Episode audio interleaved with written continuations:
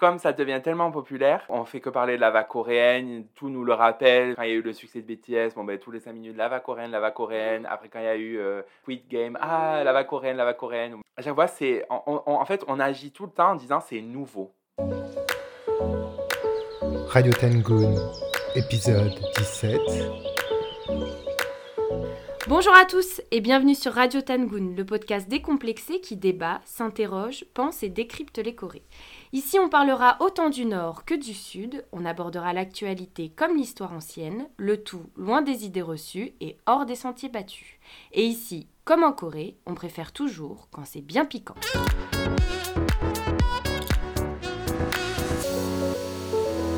Voilà un peu plus d'un mois que nous avons été libérés avec Brian. Notre fin de quatorzaine s'est bien déroulée, je, pense. Euh, concrètement, il s'est pas passé grand chose, hein. rien de dingue. Deux jours avant notre sortie, nous avons fait un petit test PCR et le 14e ou le 15e matin, je me rappelle plus, euh, on a été lâchés dans la nature à 6h du matin tapante à la gare centrale de Séoul. Et donc, depuis qu'on est sorti, la Corée du Sud a adopté sa politique vivre avec le Covid. Certaines mesures sanitaires se sont allégées. La durée de la quatorzaine est passée de 15 à 10 jours, à bon entendeur.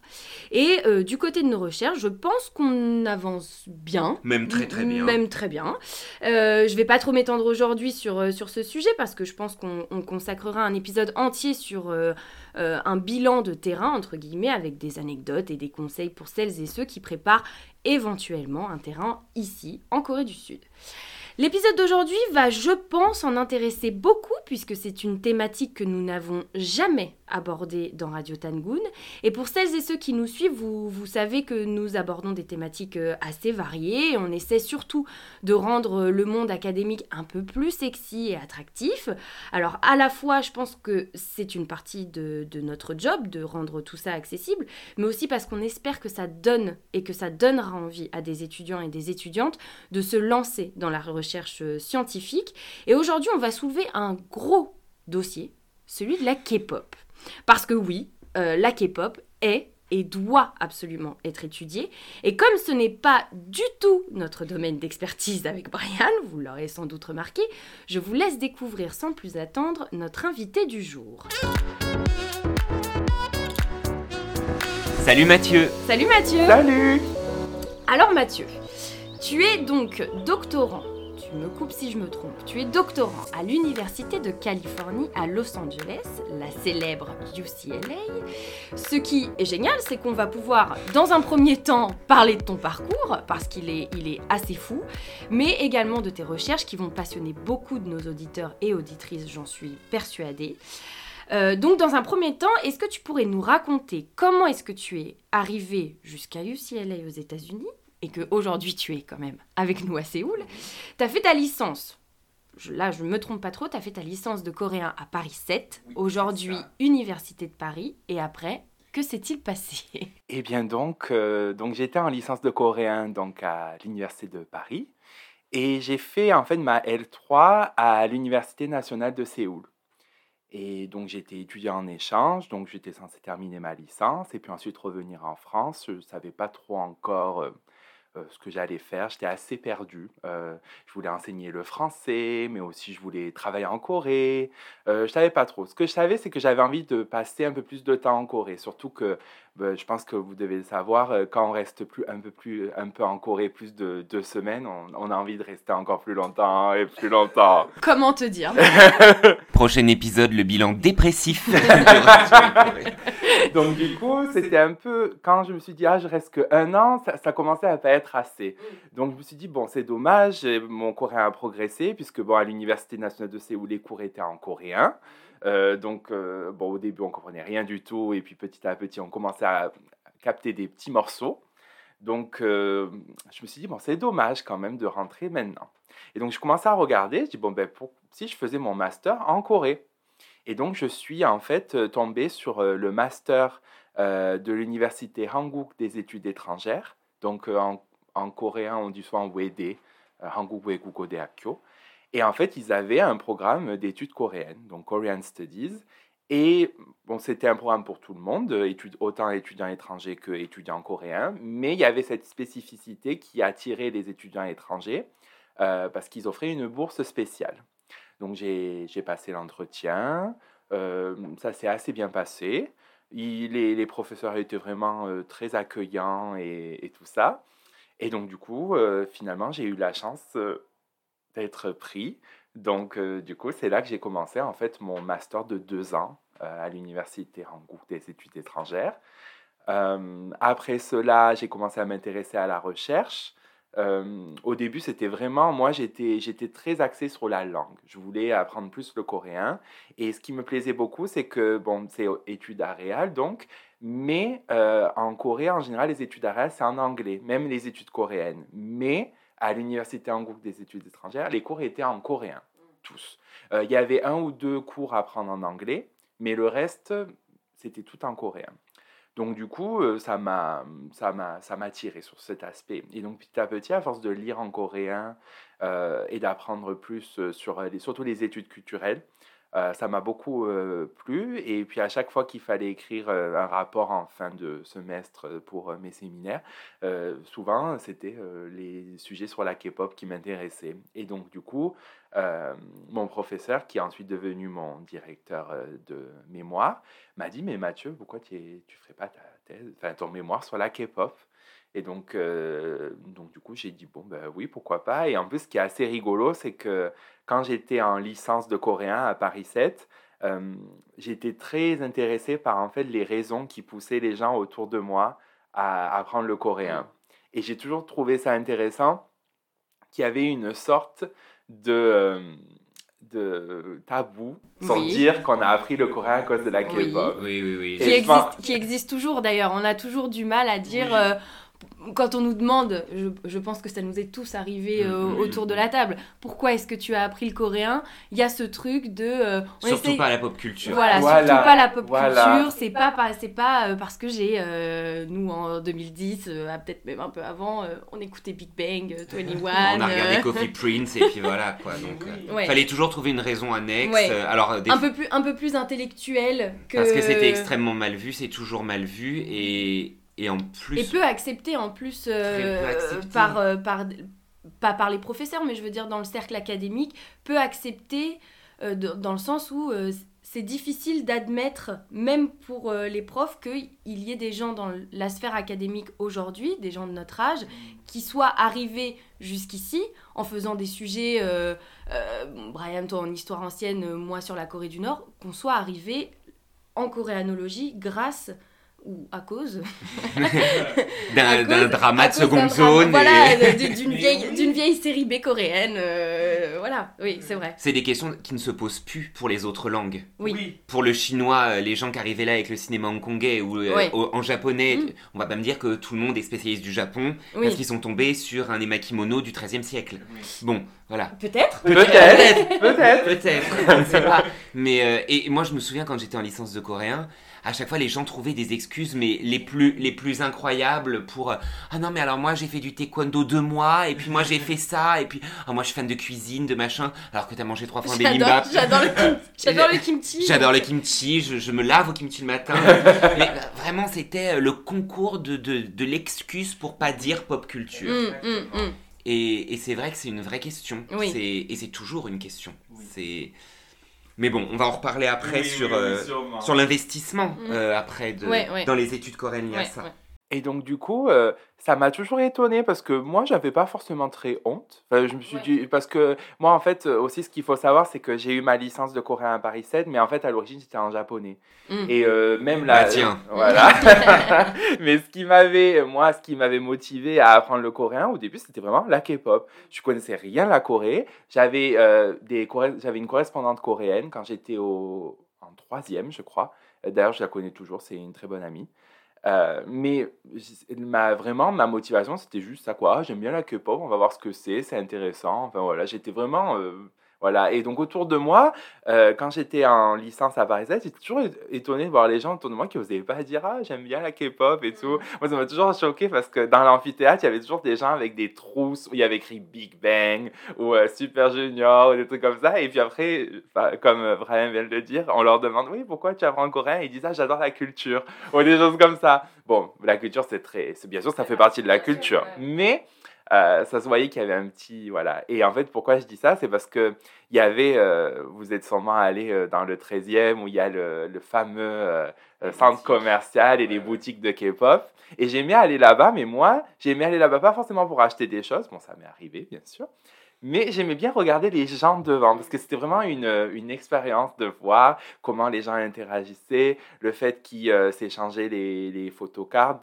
Euh, donc, ce sont les petites cartes qu'il y a dans les euh, albums de K-pop et qui sont un peu comme euh, ouais, les cartes Pokémon à Ou l'époque. les feuilles d'idole. Voilà, ou les feuilles Diddle. Donc voilà, on voyait les, on voyait les lycéens. Belle exégète de la feuille. Chacun J'adore. ses références. Oui, mais, moi aussi j'ai fait ça quand j'étais à l'école primaire, donc euh, ça peut parler à nos auditeurs.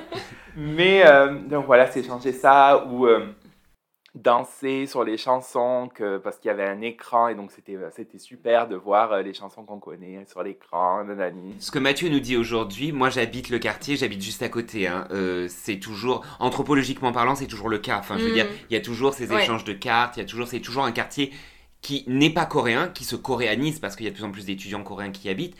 Mais il y a toujours eu quand même ce, c'est toujours le centre Bah, de culture pop. À euh, l'époque, alors, euh, je sais pas à quel moment, euh, à quel, mo- à quel, vers quelle année c'était. euh, C'était vers 2011. Voilà. oui, voilà. Donc, euh, l'âge d'or. pour Par- Pardon, l'âge- hein, d'or total. Et, et, et un fait intéressant, c'est que, euh, en tout cas, à ce moment-là, moi, je n'habitais pas à Paris. Donc, je n'avais même, j'avais pas encore mon bac en 2011. Donc, je venais à Paris pour faire euh, les Japan Expo, pour euh, voir. J'avais de la famille à Paris, mais je, je venais à Paris pour, euh, pour, voilà, pour faire les, les conventions, tout ça. Et je me souviens avoir saoulé ma mère, mais d'une force, pour lui dire Maman, s'il te plaît, on va dans le 13e, on va à Musica, s'il te plaît, j'ai besoin j'ai besoin d'y aller et tout. Et, Chez Tayo. Voilà, Ah non, mais oui. Tayo. et, et- et à l'époque, c'était, c'était mes deux boutiques dans Paris. Et il faut, aujourd'hui, les, peut-être qu'il y a des jeunes auditeurs et auditrices qui nous écoutent. Aujourd'hui, trouver de la K-pop à la Fnac, c'est possible. Ouais. À l'époque, à l'époque, attention, On un a acheté light, des copies à hongkongaises Non, des dramas. un light stick de Big Bang à 50 euros Mais pour oui. qu'ils ne viennent jamais faire un, un- Un- un concert en France.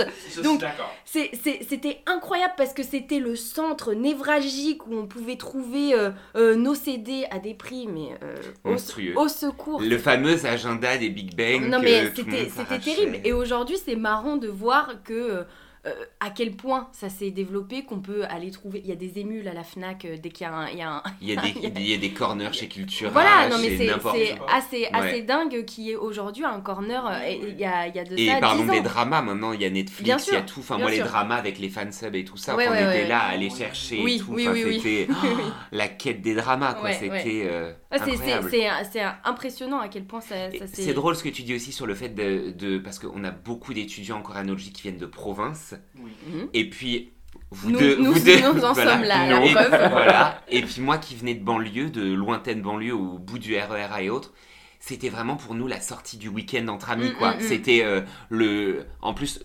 Pour ceux qui avaient la carte imaginaire et tout, on était dézonés le week-end. À l'époque, c'était pas un dézonage Oui, total. oui. Et c'était, mais euh, on part à la tête dans les nuages, à Pyramide, à la TDN pour faire du DDR. C'est les fameuses plateformes où on, on danse On à la japonaise, là. Et après, on allait manger un banh mi et on passait l'après-midi dans le 13e à boire des bubble tea et à aller s'échanger les fameuses cartes et tout dans le. Mais c'était vraiment le pèlerinage du Mm. week-end. Et en fait, c'est moi j'aime bien parce que souvent on dit oui, il n'y a pas, euh, on va aller un peu plus loin, mais il n'y a, pas d'identité à l'île de France ou la banlieue n'a pas d'identité et autres. Et moi je trouve vraiment que voilà cette migration des jeunes de banlieue vers ces quartiers populaires et ethniques de Paris, euh, on peut retrouver ça par exemple avec la mode du Bollywood en ce Mhm. moment, par exemple la gare du Nord, mais vraiment le 13e c'est resté, c'est encore ça. Mhm. Il y a vraiment ce truc de, euh, on se retrouvait des gens, moi je me souviens, j'ai des amis encore, ils habitaient Marne-la-Vallée, moi j'habitais Cergy, on était à l'autre bout, et tous les week-ends on se retrouvait dans le 13e et c'était vraiment une communauté de d'intérêt. Mm. Et on était en plein dans la vague, la vague japonaise et c'était un peu un côté esthète, c'est genre, ils sont tous sur le Japon, mais nous on est la, la- la nouvelle frontière, Mm. on est au-dessus. Comment ça t'es pas passé à la Mm, K-pop? mm, mm, Comment mm. ça t'es resté sur le visual kei Et c'était vraiment le, la- le, le nouveau supra de la crème du café, on était vraiment tout au-dessus et c'était vraiment... euh, Ouais, vraiment drôle de voir un peu comment on, a, on avait réussi à construire ça. Et je pense aussi que, là aussi, si on peut reprocher quelque chose à l'université, désolé, hein, mais euh, je pense que le, le monde académique, l'université et, euh, et les instances en général n'ont pas compris ça aussi. C'est deux points. C'est que, un, par rapport au Japon, euh, on reparlera de la notion de vague coréenne avec toi, Mathieu, puisque c'est toi qui es le spécialiste de, de la chose. Mais ils, ils n'ont pas vu venir l'engouement, parce qu'à la différence du Japon, où c'était visible, parce que des mangas, des DVD, du cinéma, ça se voit, c'est sur les écrans de cinéma, on vend des DVD, on vend des mangas papier. La Corée, tout s'est fait sur le net. Ouais. Ouais. Les clips étaient sur YouTube, les dramas étaient dans des trucs de fansub, et résultat, toute la communauté se jouait sur le net. Et si on n'était pas dans ce milieu extrêmement fermé, enfin fermé, non, mais euh, dématérialisé, Mm. euh, extrêmement liquide et propre à la Corée en plus, enfin je veux dire, il n'y a, y a rien de plus coréen que, voilà, aujourd'hui, euh, les manhwa, on, on vend plus de manhwa, on vend des webtoons, Mm. tout est dématérialisé. C'est vraiment ça le propre de la culture pop coréenne, c'est qu'on est sur la dématérialité, et, et je pense qu'ils ne l'ont pas vu venir, et ça leur a sauté complètement au visage. Euh, totalement. Mm. Deuxième chose, le manque d'investissement dans les études coréennes, je pense qu'il y a eu un truc aussi. euh, là, je vais, je vais mettre les deux pieds dans le plat, mais un problème de classe, vraiment. C'est que comme euh, le Japon, comme les études de chinois, les bonnes familles de province ou d'Île-de-France, euh, les parents n'avaient pas peur que leur enfant apprenne le japonais ou le chinois. Moi, mes parents, quand je leur ai dit je vais faire du japonais, il n'y avait pas cette peur. On voit où est le Japon, on connaît les entreprises euh, japonaises. Mes parents, jusqu'à ce qu'ils viennent en Corée euh, récemment, euh, là, ils m'ont dit Ah ouais, en fait, t'as fait le bon choix. Mais sinon, jusqu'à présent, il n'y avait pas de vision mentale de la Corée. Ça, on en a déjà parlé, on a déjà fait des épisodes dessus. Mais donc, résultat, le fait de voir dans les amphithéâtres des jeunes de banlieue, massivement de banlieue et de province, Mm. de milieux de classe moyenne et populaire, puisque c'était des gens qui étaient connectés, Mm. arrivés dans des amphithéâtres en disant Nous, on veut apprendre une langue étrangère d'un pays en plein boom. Là, euh, l'université n'a pas tenu. était dépassé, était C'était dépassé complètement le- dépassé. par- Donc l'immatérialité et la nature même du public Ouais. euh, étudiant, ça a fait quelque chose Mais de encore, mais totalement encore aujourd'hui, enfin, Mais euh, encore aujourd'hui. Euh, aujourd'hui, aujourd'hui, ça n'a pas changé. Le- le- les étudiants et étudiantes qui arrivent en licence de coréen, les demandes se font majoritairement depuis la province. Ce sont Mhm. des, des gens de province qui font, qui font les demandes Parce parce, qu'il n'y a pas les cours. parce qu'il n'y a pas les cours autour de chez nous. Hein, toi, je pense que Mathieu, Non. à Avignon, il n'y en avait pas. pas. Moi, au fin fond du 36, vous vous imaginez bien qu'il n'y en avait pas. euh, donc, c'était, enfin voilà, c'était, et encore aujourd'hui, je pense que la majorité des gens viennent un de banlieue ou de province. Enfin, je veux dire, Mhm, c'est le même public. euh, ça n'a, pas changé. Euh, je pense qu'en 10 ans, Bah oui. le- le- le- les étudiants, le profil des étudiants n'a pas changé. Je- et ça, effectivement, encore aujourd'hui, je pense que l'université n'est pas préparée et euh, n'est pas prête à accepter euh, ce, ce public-là non plus, je pense. Euh, je pense qu'il y a un problème d'acceptation aussi Mm, mm, du mm. public qui ne se fait pas, qui ne, qu'on refuse de voir et qu'on ne prend pas au sérieux en plus, en plus de ça. Voilà. D'ailleurs, on parle de boom, euh, c'est c'est vraiment un, un bon mot que vous avez employé parce que moi, ce que j'ai vu aussi, c'est qu'à Paris 7, jusqu'à ce que j'arrive, et peut-être l'année d'avant, où je suis même pas sûr, euh, la classe de coréen, à l'origine, la L1, il y avait 25 personnes. Oui, À oui, c'est- à l'INALCO voilà. aussi. Et c'est passé de 25 à 200 Voilà. en un an. Et Voilà. donc, forcément, je comprends aussi que d'un côté, au début, ça a dû un peu chambouler les choses et ça a été difficile d'adapter le Mm, truc. mm, Mais mm. bon, c'était quand même il y a 10 ans, Il y a- 20 eh ans. ben, il Voilà. il il Euh, 10 ans. et d'ailleurs, moi, euh, bon, moi, je vois vraiment comme ça. Quand j'ai commencé ma licence de coréen, on était en septembre 2011. En juillet 2011, il y avait eu le SM Town. Oui. Oui. Voilà. Je pense que ça, ça a vraiment Il été y a un une corrélation. Il y a une Mm. corrélation. Mm. Le SM Town, ça a vraiment été. Voilà, pour ces gens qui se réunissaient dans cette passion qui était euh, la pop culture coréenne, le SM Town, c'était, à la différence du Japon, par exemple, qui a mis très longtemps avant de faire venir ses artistes. Euh, c'est- Perfume, moi j'ai attendu des années, euh, voilà. Euh, Miyavi, euh, The Gazette, Gazette. voilà. Euh, la K-pop, là on a dit, en fait les Coréens vont faire venir les stars. Ouais. Et elles sont venues, donc c'est possible. Voilà. C'est il y, a- il y a une possibilité. Ouais. Ils sont capables d'investir sur nous. Ils Mm. sont capables de venir. Et là, ça a rendu les choses. euh, voilà. Ouais, le SM Tone. Et puis il y a eu des, il y a eu ces successions de. Moi, j'écoutais de la K-pop, mais je, je viens plus de la, personnellement de la base drama. Et euh, et il y a eu un enchaînement de dramas phares là ces années-là. Ouais. Euh, on a eu euh, Coup de Poudre Namja, le- Voilà. le Boys, euh, Boys, Boys Over, Flower. Ouais. Il y a eu Minami Shineyo, c'était. Je sais comment on dit en anglais, je sais plus. Ah, you are, euh, c'est pas You Are Beautiful. You are beautiful, Je voilà, regarde- ce genre de Je suis choses. désolée les mecs, je, je me Oui, désolidarise du drama, je Ce ne qui est intéressant, drama. c'est que ces Mais- deux sont des versions coréennes de drama japonais. de dramas Ouais. japonais Voilà. qui sont en plus passés par, euh, par Taïwan aussi à un moment Voilà. avec Meteor Garden. Enfin, il y a eu des trucs euh, assez incroyables. Mais voilà, il y a eu aussi ces successions de dramas à succès qui fait que voilà, un, les dramas, il y en avait de plus en plus, les fansubs devenaient de plus en plus nombreuses. Et puis, euh, puis le SM Town, quoi. Voilà. Mm, mm. Là, le SM Town, ça un a tournant, été... un tournant dans le. Et d'ailleurs, pour les auditeurs, euh, le SM Town, c'était le premier concert de K-pop Ouais. en Europe. En Europe. ouais, ouais. En Europe, Oui, même oui, pas oui, en oui. France. La, la. SM, pour Europe. ceux qui, qui ne qui savent pas, c'est une grande, euh, une grande, un grand label euh, de, de K-pop qui a vu naître euh, Super Junior, euh, Sonyeon Shide, voilà, Gawa. SNSD, voilà, il y a- il y a Boa, même- Boa, Boa. La Boa. notre reine à toutes. La reine Boa. de la K-pop. La reine de la Beyoncé K-pop. de la K-pop. La Beyoncé, Britney Spears de l'Asie, tout le monde. Le- Aguilera. Bon, elle fait 1m10, mais euh, c'est moi quand je l'ai vue en vrai, quand elle a sorti son album, franchement, j'étais ultra déçue, j'avais 18 ans, j'ai dit mais Boa, je t'aime, mais, mais elle est toujours là, vous allumez la télé en Corée, elle est là, elle c'est juge. ah oui, oui, Oui. oui. Puis c'est elle quoi, enfin, je veux dire, Bah, c'est beau. hein. c'est Boa. Non mais oui, c'est vrai que ça a été, euh, Ça a été ça un tournant. un tournant, un Ouais. tournant dans, dans- Et donc ça, ça, à partir de là, tu t'es dit bon, il y a un truc à faire là-dessus. Voilà. Il faut que je creuse euh, sur ces sujets-là. C'est Qu'est-ce qui amène les ça. gens à euh, Voilà. étudier le coréen euh, dans ça? C'est ça qui m'a étonné. Et en fait, la raison pourquoi j'ai raconté tout ça, c'est parce qu'en fait, j'avais fait une blague à ce moment-là. Je me rappelle à mes camarades euh, de licence, j'avais dit en rigolant, en voyant tous ces gens qui étaient excités euh, de voir telle chanson sur l'écran de Musica, j'avais dit, mais en fait, moi, un jour, j'écrirai un mémoire sur les fans de K-pop. Mais j'avais dit ça en rigolant. Vous serez mon sujet anthropologique. Voilà, vous serez mon sujet anthropologique. Sauf que ben, c'est, c'est- ça s'est avéré. Et du coup, après, c'est à ce moment-là, quand j'étais à la fin de, mon- de mon master euh, à l'université en, en Corée, que j'ai commencé à me dire, mais en fait, ça pourrait être intéressant d'écrire sur les fans de K-pop. Euh, après, Ça avait été fait? Alors, ça avait été fait, mais en fait, moi, ce que je trouvais, donc j'avais commencé à chercher quelles études ont été faites sur les fans de K-pop. Et donc, du coup, euh, donc, quand c'était en anglais, c'était souvent euh, des études en rapport avec euh, la vague coréenne, donc la Hallyu, et euh, à quel point la Hallyu était populaire dans tel pays, tel pays, tel Mhm. pays. Donc, on avait des études sur la France, on avait des études sur l'Amérique latine, et des études sur, euh, euh, bon, bien sûr, euh, l'Asie du Sud-Est, euh, enfin, voilà, plein d'autres. euh, il y avait vraiment, bon, ça c'était surtout au début, puis Mhm. ensuite, en fait, ça s'est étendu, enfin voilà, de plus en plus euh, loin de la Corée, on va dire. Et même les études en coréen, c'était sur ça. Et du coup, moi, je dis, mais en fait, il n'y a rien sur euh, qu'est-ce que les fans coréens, ils en pensent de tout ça, en fait? Parce qu'à l'origine, bon, la K-pop, d'accord, euh, ça s'est exporté à l'étranger, c'est devenu très populaire. Euh, les labels, comme on a, on a parlé de SM, il y avait YG, JYP. Bon, maintenant, c'est il y a Hype qui est- était Big Hit avant. Bon, il y a plein d'autres labels qui sont créés, qui ont changé le, on va dire, le, paysage médiatique de la K-pop.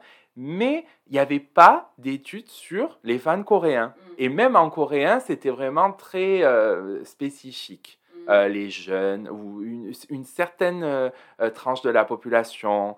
ou alors c'était des trucs très psychologiques. Donc du coup, je me suis dit, mais en fait, moi j'aimerais savoir, les fans coréens, quand ils ont vu la K-pop devenir populaire à l'étranger, comment ils ont ressenti ça.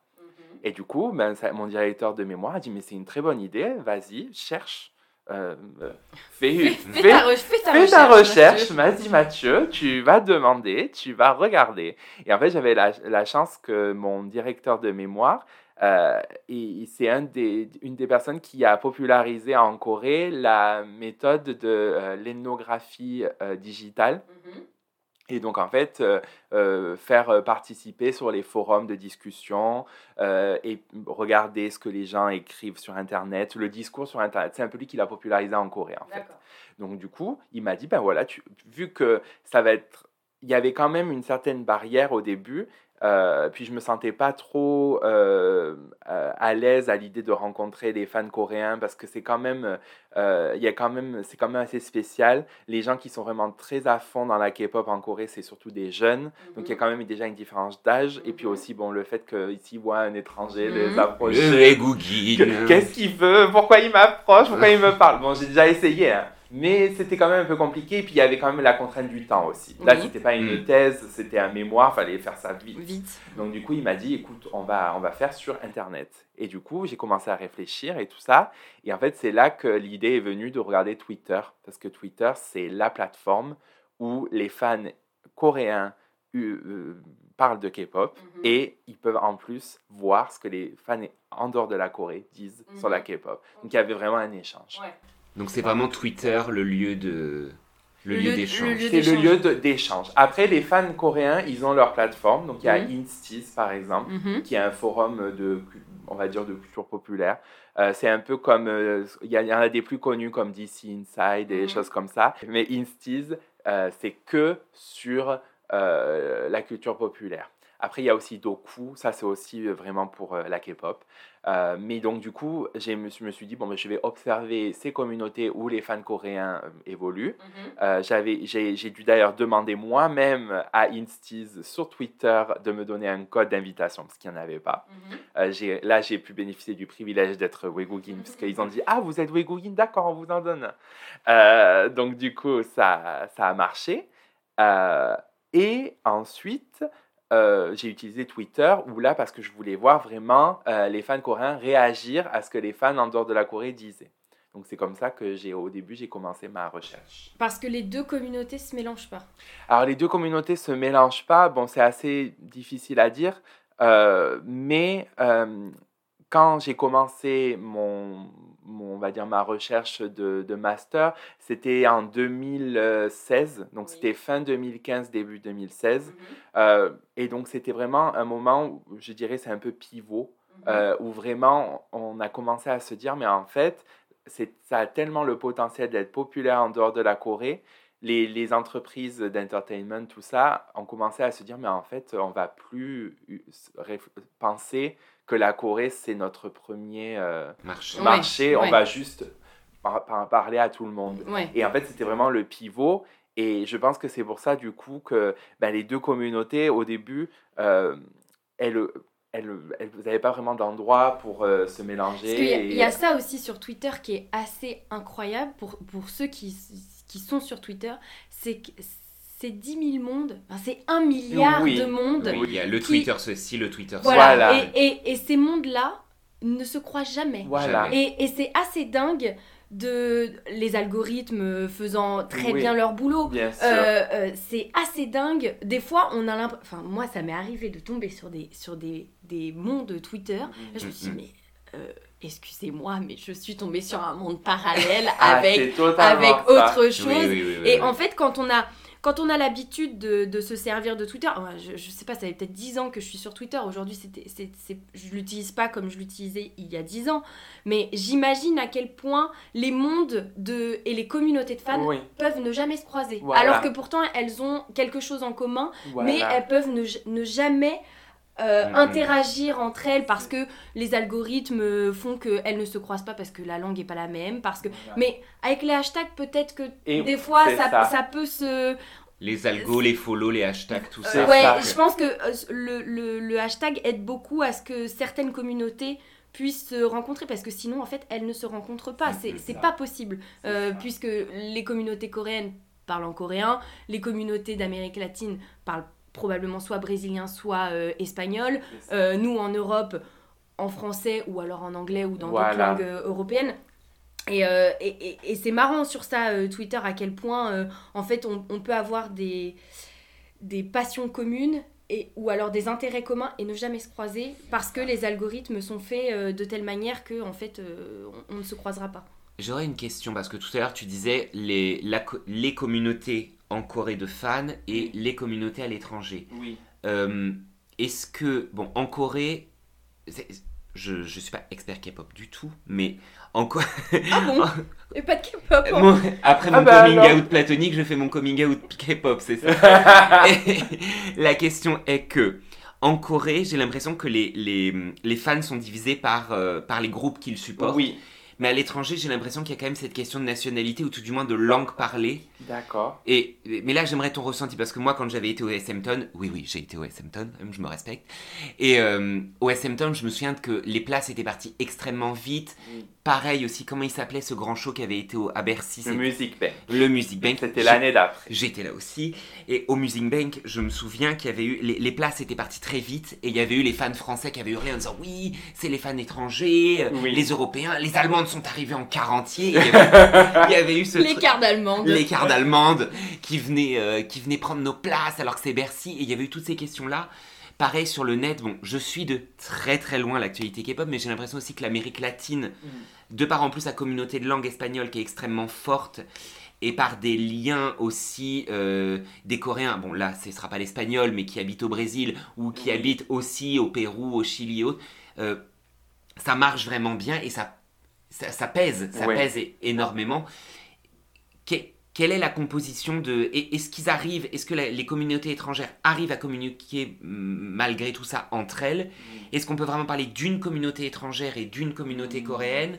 Et Oui, parce que les Coréens, c'est ça qui est la particularité euh, coréenne, c'est-à-dire que euh, euh, un Coréen euh, va forcément catégoriser euh, les Coréens les étrangers. Peu importe la tête de l'étranger, le background, qu'il soit religieux, ethnique, ou, mais n'importe quoi. C'est-à-dire que nous, on est catégorisés comme étrangers, On vient de l'extérieur de la Corée. Et est-ce que les communautés de fans regardent aussi les fans, les, les communautés pardon, de femmes, de fans, oh Seigneur, les communautés de fans étrangères en les catégorisant comme catégories euh, étrangères. Alors qu'en fait, entre elles, les, les c'est très ces- hétérogène. En fait. voilà, et ces communautés-là Enfin, ça ne, semble ne hétérogène. communiquent pas nécessairement entre elles et ne forment pas un seul et même bloc euh, de euh, fans étrangers. euh, voilà, les fans français vont pas forcément euh, être proches des fans euh, au Allemands. Au-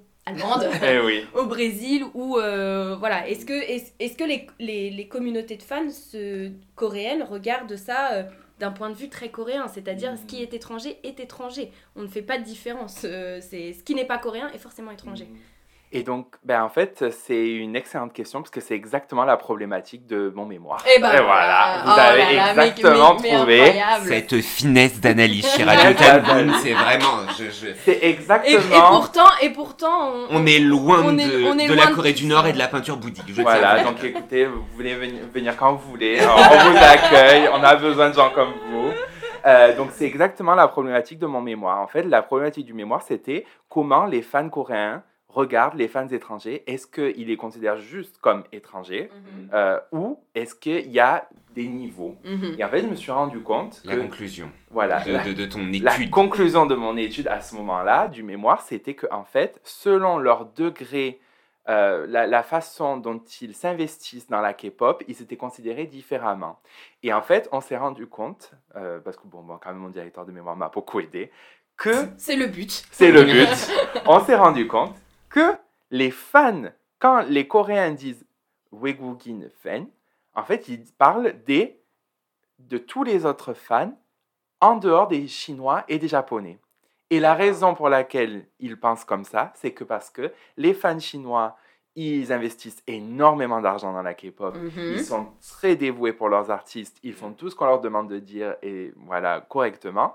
Les fans euh, japonais, c'est pareil. Au Japon, il y a vraiment une culture de- d'investir de, l'argent dans ses hobbies. Oui, Euh, oui, c'est un oui, peu oui. une sorte de défouloir. Euh, les gens dépensent beaucoup d'argent pour acheter des CD, Mhm. acheter des goodies, ce Oui. genre de choses. Mhm, C'est très mhm. ancré dans le truc. Ça commence aussi, bien sûr, en dehors, euh, dans d'autres pays et tout ça. Oui, mais, Mais la manne on- financière et le nombre Voilà. de personnes, ça n'a Voilà. rien à voir. Voilà. Et là, en- encore une fois, on est en 2014-2015. C'est Oui. pas encore.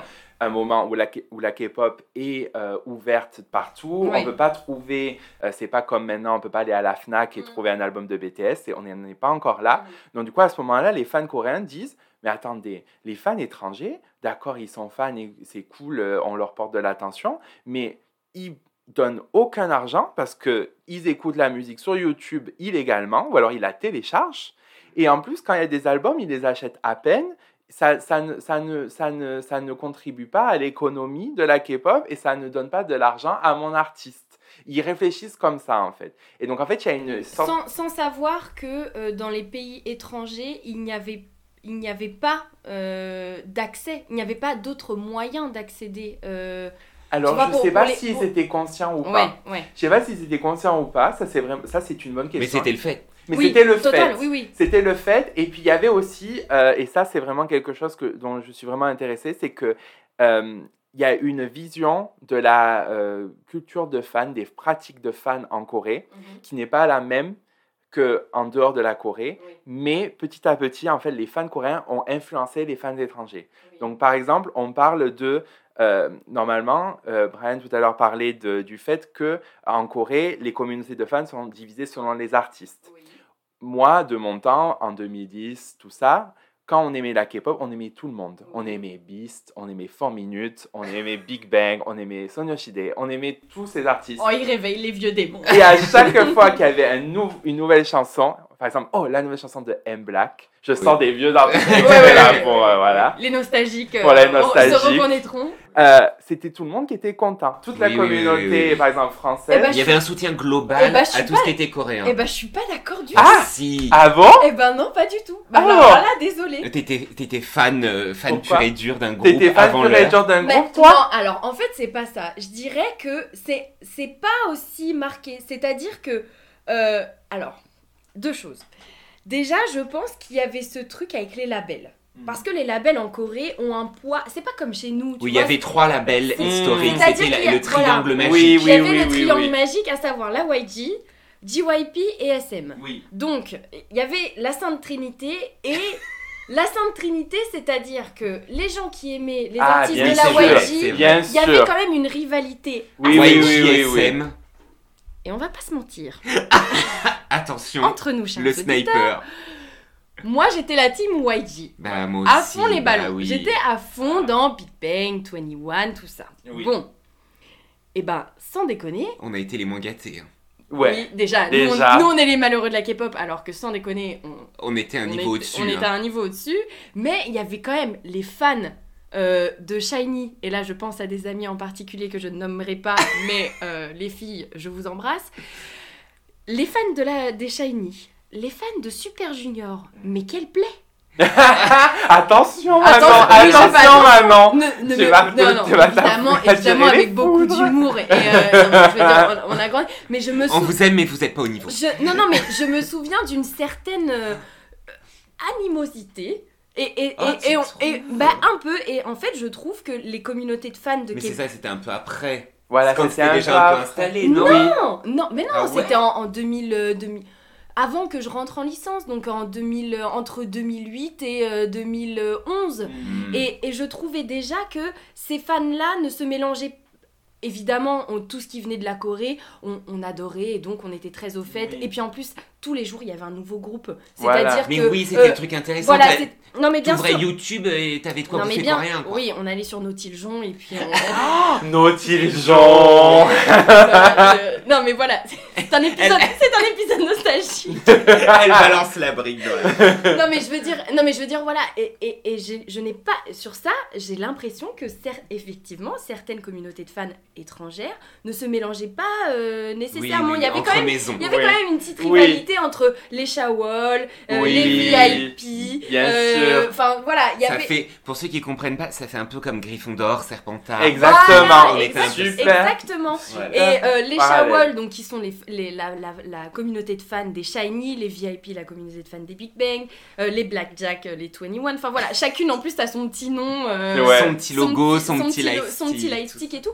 Et en fait, non, je j'ai j'ai Ah pas ouais. l'impression que ça se, tu vois les. Mais il y avait quand même effectivement cet engouement euh, parce Global. que- voilà, parce que c'était la K-pop, c'était on va pas se nouveau. mentir, Et la, et la vague japonaise en plus Voilà. se tassait un peu. Voilà. il y avait cette petite rivalité en France, tout du moins, quand même. Enfin, moi, je l'ai senti en banlieue, entre les gens qui étaient quand même restés sur le Japon et ceux qui étaient passés un peu Corée. Oui. Et on essayait absolument. Enfin, moi, Ah, personnellement, en une gro- il y banlieue. y avait une grosse question à la Japan Expo. Perso, j'ai vu naître les premiers pavillons coréens Voilà, qui n'existaient- ça. qui n'existaient Oui, pas voilà. aux, pro- aux- aux éditions Et précédentes. le but, c'était aussi de supporter tout ce qui pouvait être coréen Voilà. pour essayer de le faire émerger face euh, Exactement. à un Japon ultra présent. C'est vrai. Et euh, voilà, c'était un Oui, peu. oui, oui, c'est euh. Ouais. Qu'on a retrouvé d'ailleurs après dans les études Oui, académiques. On est beaucoup, comme Mathieu et moi, on a fait un double cursus japonais, Mm. coréen. Exactement. Et on a switché parce qu'à un moment, bah, on a bien Moi, vu j'ai appris voilà. japonais toute seule. euh, Enfin, en, Oui, voilà. en province, euh, voilà. Moi, j'ai Ouais, appris moi toute aussi, seule. J'ai com- voilà. j'ai commencé évidemment, évidemment. Bah, ouais. Non, mais je veux dire, j'ai commencé aussi avec du japonais. Mais oui, oui, euh, parce que c'était plus accessible. Bah, il y avait des livres. Voilà, quand tu allais à la FNAC, il y avait des livres avait pour apprendre le japonais. Et on va pas se mentir, on est parti aussi sur des bases. euh, les gens qui nous disent Oh, la pop coréenne, il y a eu ce boom et autres. C'est aussi pourquoi en France ça a très bien pris, mais parce qu'en France il y avait déjà une base solide de pop Le culture japonaise. japonais, Ça a sûr. pris énormément de temps dans d'autres pays européens ou dans d'autres endroits dans le monde, mais parce qu'en fait, il n'y a pas la, prox- la proximité géographique et culturelle, par exemple, de l'Asie du Sud-Est, mais il y avait déjà cette base de pop culture japonaise qui avait solidifié le terrain. Et là, les Coréens, ils avaient juste à faire, euh, je sais pas si c'est Samsung ou, ou Hyundai qui a réussi ça, mais ils arrivaient à mettre leur gratte-ciel euh, Oui, oui, de pop culture et le terrain était Bien déjà. sûr. Les fondations étaient déjà bien Bien posées. sûr. euh, Mais, euh, mais bon, bon, alors bien sûr, c'est vrai qu'en France, il y avait quand même des rivalités et tout ça. Euh, je vois que l'expérience parle beaucoup. Euh, J'adore les shawals, mais bon, je les trouve un peu mais, virulentes. mais, mais, On va avoir des problèmes après cet épisode. mais, en- mais après, voilà, ça, peut- à mon avis aussi, je pense que cette rivalité s'est créée aussi en. en- C'était comme une sorte de mimétisme, en Mm. fait, en voyant les fans coréens. Parce que quand on regarde, par exemple, les vieux, euh, les vieux dramas coréens, enfin, pas les vieux dramas coréens, mais les dramas coréens qui montrent euh, dans les années 90, par exemple, qui montrent, par exemple, la rivalité entre les fans de H.O.T. et euh, Sex Kiss, euh, qui étaient les deux groupes à ce moment-là qui étaient super populaires euh, en Corée à la fin des années 90. Euh, je pense que c'est aussi une sorte de mimétisme et des Mm. pratiques en fait de culture de fans qui euh, ont influencé. Et c'est vraiment intéressant parce que, euh, en tout cas d'un point de vue coréen, euh, de fans coréens, les fans étrangers, il y a en gros, ils bouffent à tous les râteliers. Il y a, ils aiment eux, ils aiment eux, ils aiment eux, ils aiment machin. Désolé, ouais. Ils, veulent- ils, pe- ils peuvent pas faire de choix, quoi. Voilà. Ils ont, ils ont pas envie de se mouiller. Bah, en même temps, quand t'aimais ça, enfin, je suis désolé, moi j'ouvrais YouTube, il y avait de quoi bouffer coréen, je bouffais coréen, enfin, pardon. C'est pour ça que j'ai pensé à ça parce que Brian a dit bouffer coréen. en Ah oui, mais franchement, mais voilà, mais c'est Soyons comme les, familiers. mais c'est comme les, c'est comme les dramas. Dès qu'on voyait Oui, arriver un ouais. nouveau drama, bon bah on testait. Au bout de trois épisodes, ça marche, ça marche Oui, pas. Voilà. Mm. Et donc, du coup, cette, euh, cette, euh, cette, tout cet aspect de contenu, euh, ça a vraiment atti- enfin, les, les fans coréens, en voyant ce, ce, ce, ce phénomène, se sont dit Ah, mais d'accord, les fans étrangers, ils sont intéressés par ça et tout. Et en plus, le fait aussi, c'est que bon.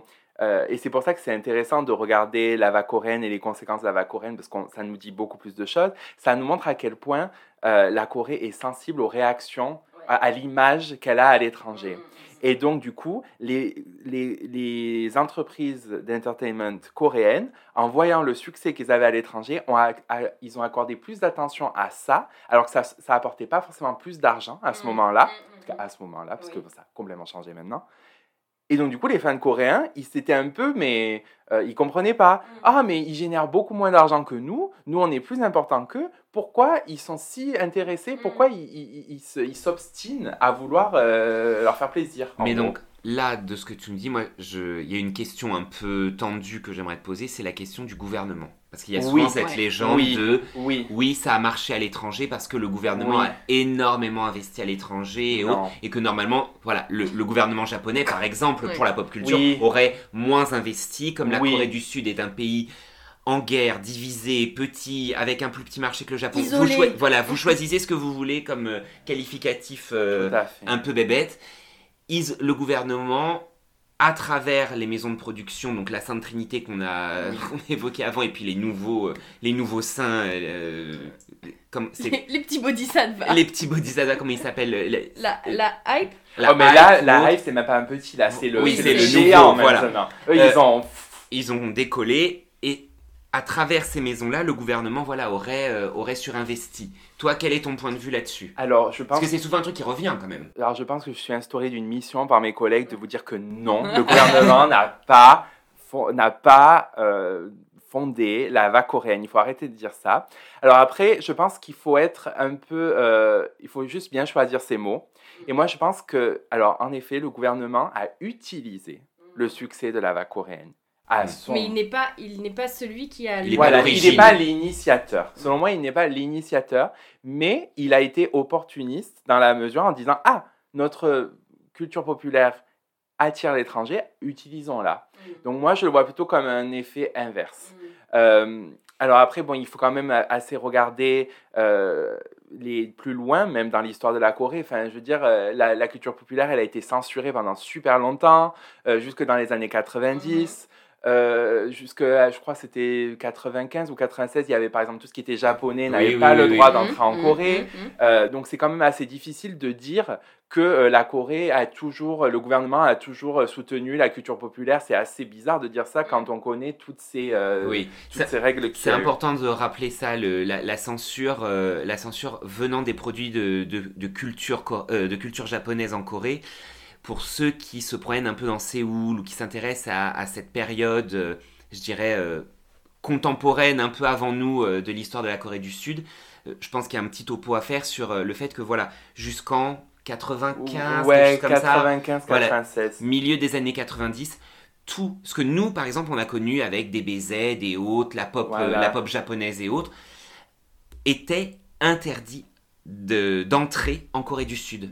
Euh, par réaction euh, face à l'histoire euh, moderne, récente, coloniale du Japon envers la Corée du Sud, la Corée du Sud interdisait formellement toute importation de biens ou de produits culturels japonais. Donc, résultat du compte, on a eu, moi je me, là en ce moment je me promène au marché aux puces de Séoul, à Dongmyo, on trouve ces espèces de, de copies fake, de transpositions de euh, mangas, d'animés, de personnages de culture populaire japonaise qui ont été coréanisés, Mhm. qui ont des, des noms un peu, euh, un peu proches, mais pas si proches que ça. Et en fait, il faut bien comprendre que euh, peut-être même plus que le gouvernement aurait injecté pour énormément d'argent ou autre pour faire naître une culture populaire extrêmement présente en Corée du Sud, c'est juste que les Sud-Coréens n'ont pas eu accès à, de- à une culture populaire qui était extrêmement florissante et pourtant très proche et voisine culturellement. Enfin, Mm. Excusez-moi, mais Japon-Corée, c'est comme si on avait, euh, je sais pas, Espagne-France, euh, Italie-France, enfin voilà, vous, vous voyez le topo. Euh, ils n'ont pas eu accès à ça, Mm, ou mm, ils l'avaient par un marché noir extrêmement contrôlé. Donc, forcément, c'est vous faites vous, vous vous faites naître en fait une, une production de culture populaire locale extrêmement florissante et donc c'est ça aussi qui va engendrer une machine et c'est peut-être aussi pour ça, alors là, moi je suis pas spécialiste du terrain chinois, mais c'est peut-être aussi pour ça qu'en Chine, il y a aussi une consommation locale de la culture populaire coréenne qui est immense. C'est que Mm. peut-être qu'aussi ils n'ont pas la place. Par exemple, moi, pour- vous le savez, euh, auditeur de Radio Tangoon qui m'écoutait depuis maintenant un an, euh, ma deuxième casquette c'est le Vietnam. Au Vietnam, la K-pop et la culture pop coréenne, ça se tasse. Mm. Parce qu'il y a l'émergence locale Ouais. d'une Oui. vie pop Ouais. Oui, oui. et de dramas vietnamiens et Très de stars influencé vietnamiennes. d'ailleurs par, Bah- euh, bah, évidemment, par, la coréenne. Euh. Avec, avec en plus maintenant des, des joins entre les maisons sûr. de production. euh, Voilà. À regarder de très près euh, la vie Ouais, pop. Hein. ouais. De Oui, oui, très- de très, très En HD full définition. hein. Ça, ça vaut le coup. Ça vaut vraiment Ils le ont coup. été à très très bonne école et c'est le Vietnam. Oui. Voilà, donc c'est une, c'est un très bon terrain. Mais par exemple, en, en Chine, ça a du mal. Il y a, Ouais. il y a- il y a aussi euh, ce Ouais, genre puis, de choses. En plus, la, la, situ- La- la ouais, la situation, poli- situation politique aujourd'hui en Chine pas. ne permet pas non, Non. plus une production culturelle. euh. Bah, Oh, bah, au. Vietnam, au Vietnam, on pourrait se poser la question aussi, tu vois. Enfin, Oui. c'est le même genre. euh, Oh oui, mais là, les dernières. euh, Oui, oui, oui, les- c'est pas facile, dernières, euh, c'est pas facile. Ouais, Ouais, c'est pas facile. pas Mais donc voilà, je pense qu'il y a aussi ça à, à jouer, c'est que ne, ne pas voir aussi tout, tu l'as rappelé, sous la manne du gouvernement Oui, qui non. aurait son... Non, et, c'est- et puis c'est aussi une manière, c'est c'est vraiment, moi je le vois vraiment comme ça, c'est que comme ça devient tellement populaire, euh, on fait que parler de la vague coréenne, tout nous le rappelle. Enfin, je veux dire, quand il y a eu le succès de BTS, bon, ben, tous les 5 minutes, la vague coréenne, la vague coréenne. Après, quand il y a eu euh, euh, Squid Game, ah, la vague coréenne, la vague coréenne, ou même avant Parasite, d'ailleurs, j'ai oublié. Euh, à chaque fois, c'est, on- on- en fait, on agit tout le temps en disant c'est nouveau. Et du coup, ben, c'est nouveau, mais alors, quand BTS était populaire, c'était à 5 ans. Euh, quand il y a eu Parasite, c'était à quoi 2 ans? Gangnam Style. Gangnam Style, mais j'en parle même 10 pas. Il y a 10 ans. Enfin, il faut arrêter de dire c'est nouveau, c'est nouveau, c'est nouveau. Et en fait, le seul argument qui semble euh, dire c'est nou- enfin, qui semble justifier, en fait, on veut toujours justifier la vague coréenne. Mm. Pourquoi c'est comme ça? Ben, Mm. c'est en fait, c'est comme ça, c'est tout. Il n'y a pas besoin d'avoir forcément une raison. Mm. Euh, et l'une de, enfin, je sais pas, dans les médias, euh, surtout internationaux, euh, qui ont une visée un peu internationale, c'est toujours comme ça, quoi. Le gouvernement a fondé, le Et gouvernement. T'as raison, et là en plus, je pense qu'on on voit bien avec euh, Squid Game. Oui. c'est que ça a été euh, la course à l'analyse, la suranalyse, l'enchère, la surenchère.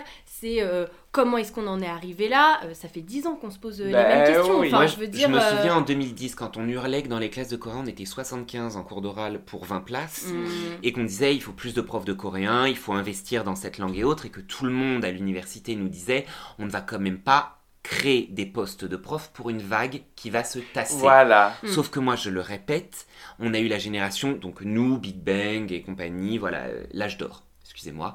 Euh, Il y a eu D'accord. il y a eu Gangnam Style, ensuite il y a eu euh, BTS, Mm. ensuite après on a eu Parasite, Parasite. on a eu le cinéma, là on va avoir Squid Game. Tous les ans il y a une vague. Ce n'est plus une vague, c'est le réchauffement climatique.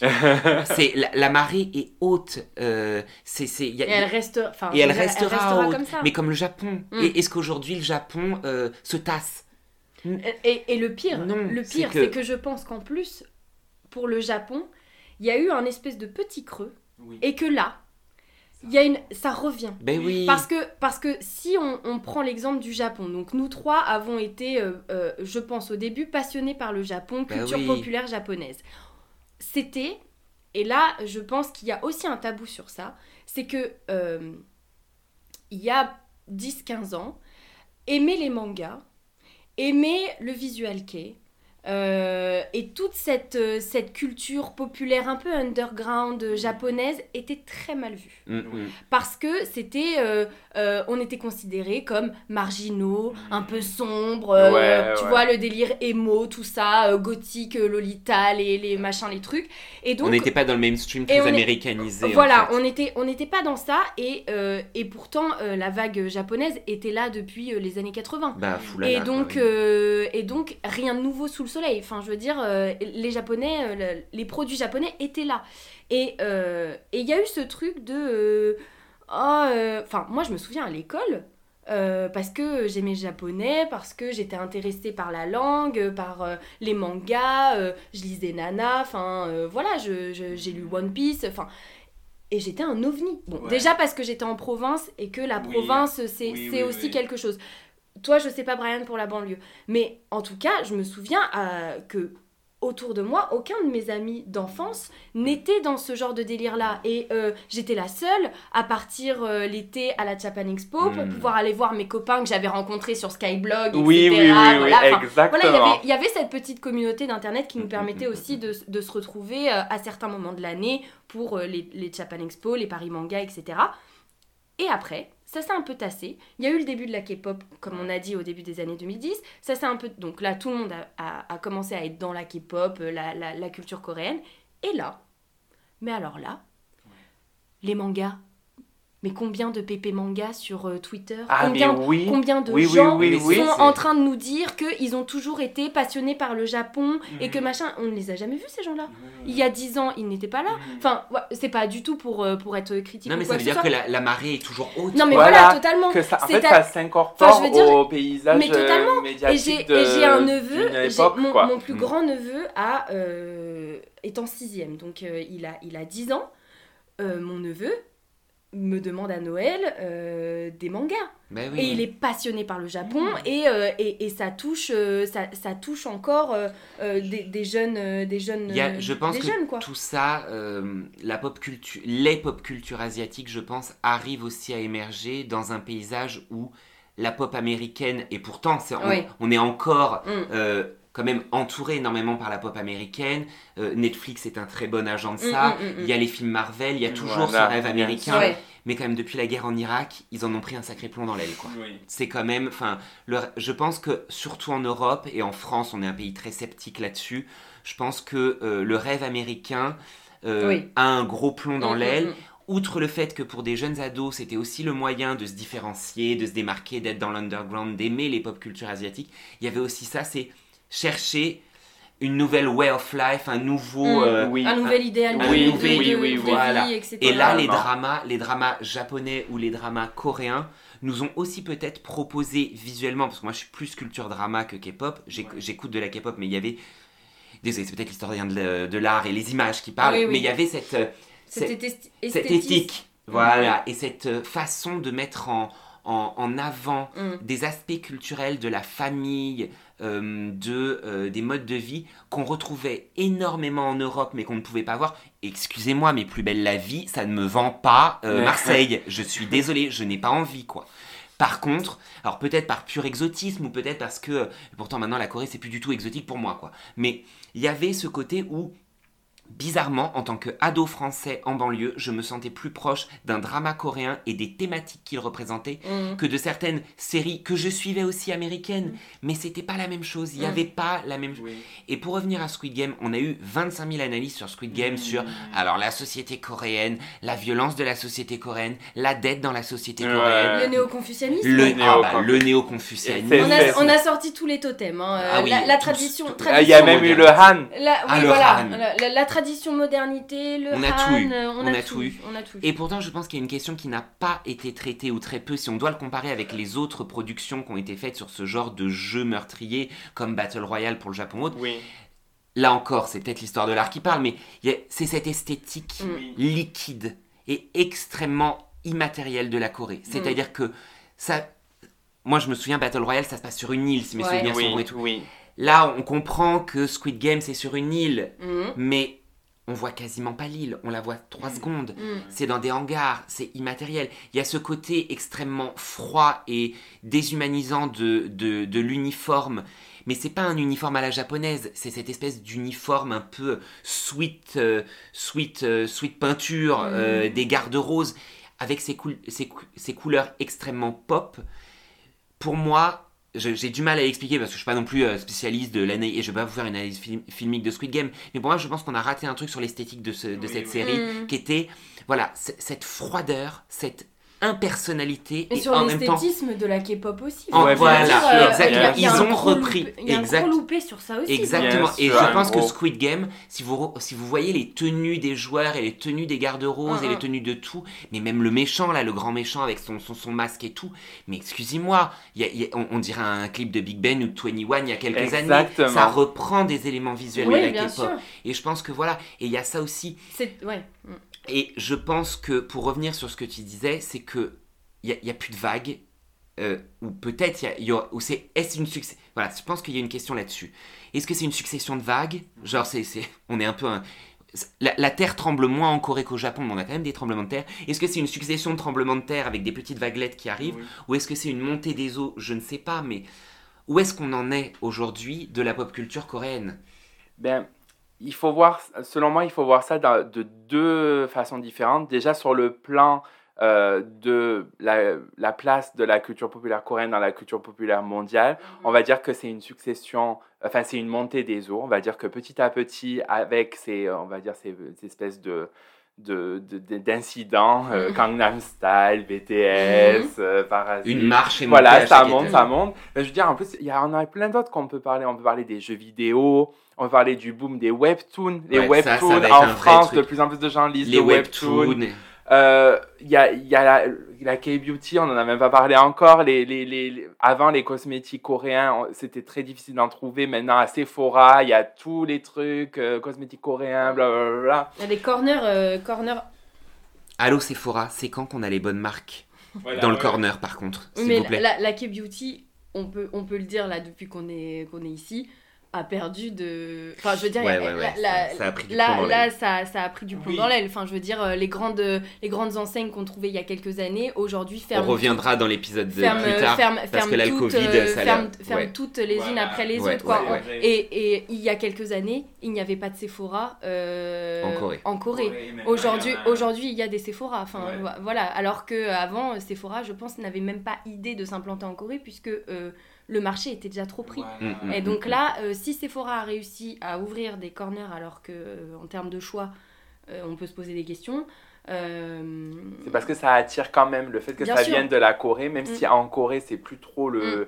Enfin, et d'ailleurs c'est très intéressant parce que quand on voit que les marques qui à une époque étaient tout aussi populaires en Corée qu'à l'étranger, ce qui Mm. est par exemple Skin Food Oui. ou Etude House ou ce genre de choses, en fait maintenant ce sont surtout les touristes étrangers qui viennent en Corée qui Mm. achètent là-bas. Bah oui. Les Coréens euh, ne, dit, vont ne vont Ouais. pas à Et Etude il y a, House, il y a tellement, pas y a eu tellement de fermetures. euh, là, tu parles de Etude House, qui est une, qui est une Mm. grande, une, une grande marque de cosmétiques et de, et de cosmétiques coréennes, euh, bah là, dans les rues, euh, vous trouvez un étudard. Ah ouais, non, il y en a de moins Il y en en a moins. de moins en Mm, mm, moins. mm, mm. En termes de choix et de produits, ça n'a pas changé depuis 6 ou 7 ans. Enfin, je veux dire, il n'y a pas eu de renouvellement de, de la Mm. marque, etc.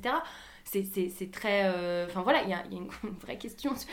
Avis aux gens qui veulent faire une thèse sur les Vraiment. cosmétiques coréennes. Mais du coup, voilà, mais c'est tout ça pour dire qu'en fait, donc, si on regarde sur le plan de la place de la culture populaire coréenne dans la culture populaire mondiale, on va dire que maintenant, ça, ça s'incruste dedans, c'est c'est là. Et d'ailleurs, euh, c'est intéressant parce que maintenant, même à l'intérieur de la K-pop, par exemple, on peut dire, euh, ah, ben, t'es fan de BTS, d'accord, c'est pas très spécial, mais Oui. moi, j'aime ce groupe qui vient de commencer, il n'y a Mm. pas Mm, beaucoup mm. de gens qui connaissent. Il y a, y a maintenant, à une, à une époque où nous, quand on était fans de K-pop, c'était juste on aime tout et on aime les groupes qui en ce moment et nanani nana. Maintenant, il y a vraiment ce- cette sensation de groupes qui sont déjà devenus un peu mainstream Mhm. et des groupes qui sont un peu underground, Mm. même à l'intérieur de la K-pop. Donc ça, c'est ma, ma vision sur ça.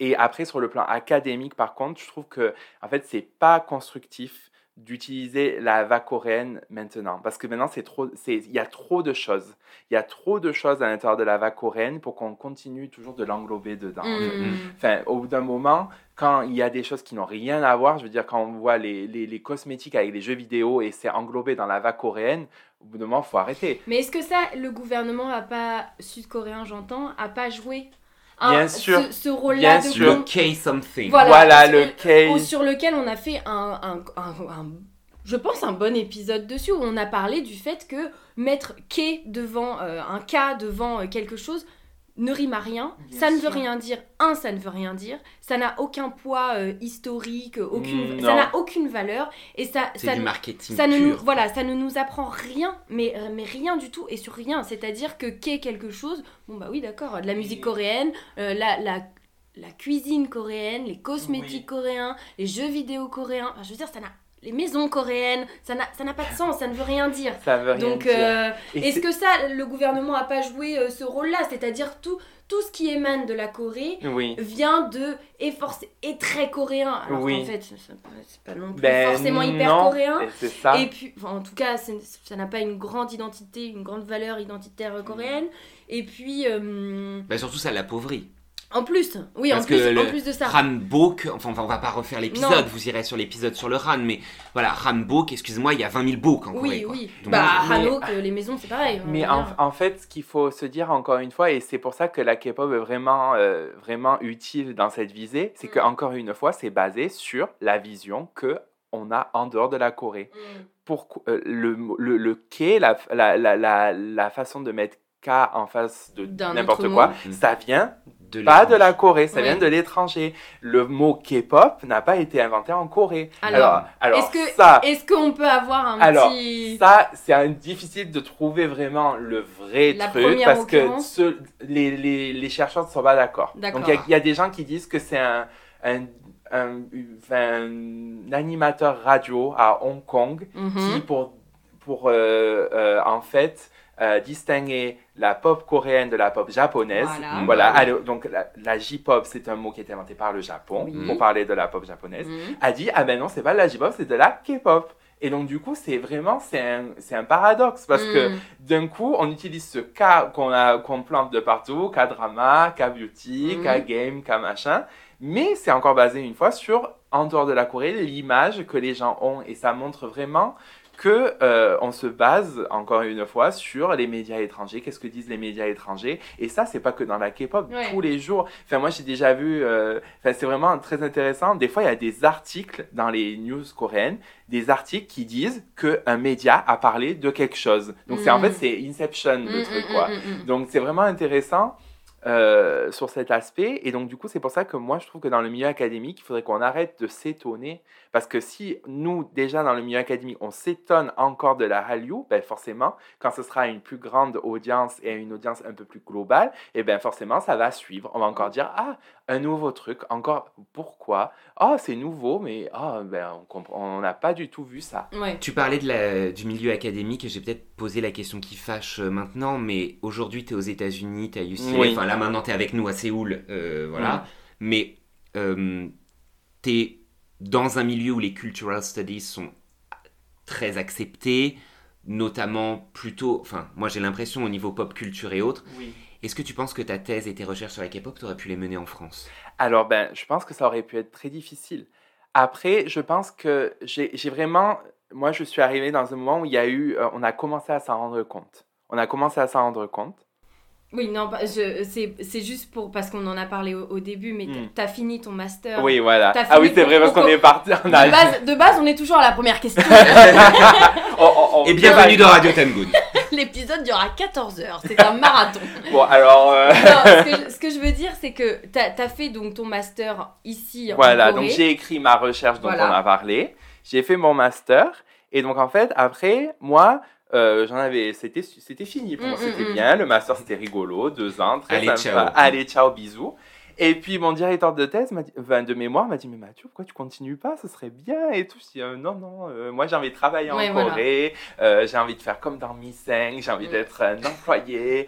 Un salaryman. un salaryman. J'ai envie de travailler en Corée et tout. Bon, c'était une très mauvaise idée. Euh, Pas tant que ça. Euh, Regarde où est-ce que ça t'a amené. mais c'est vrai que ça m'a aidé. J'imagine que ça fait partie de, de, de mon expérience. Et donc, j'ai travaillé pendant sept mois dans deux entreprises. Bon, ça s'est plus ou moins bien passé. On- Ça fera un autre épisode un jour peut-être. Travailler Euh, en Corée, Le mon monde du travail encore. Voilà. Et donc, du coup, vu que ça ne me plaisait pas, je suis revenu vers mon directeur de mémoire qui m'a dit bah, Ok, Mathieu, on va t'a- on va t'amener aux États-Unis. Et moi, je comprenais pas au début. Je dis Mais c'est études coréennes, pourquoi faut aller aux États-Unis? Et il me dit Non, mais c'est mieux, il y a plus de, il y a plus de, de, de, de- de- d'argent déjà, euh, plus de On en, bourses, on en revient toujours On au en même revient problème. toujours au hein, même euh, problème. de plus de financement, plus d'opportunités, et puis euh, c'est, c'est voilà. Donc moi à l'origine, Il, est, je- il était pas du tout.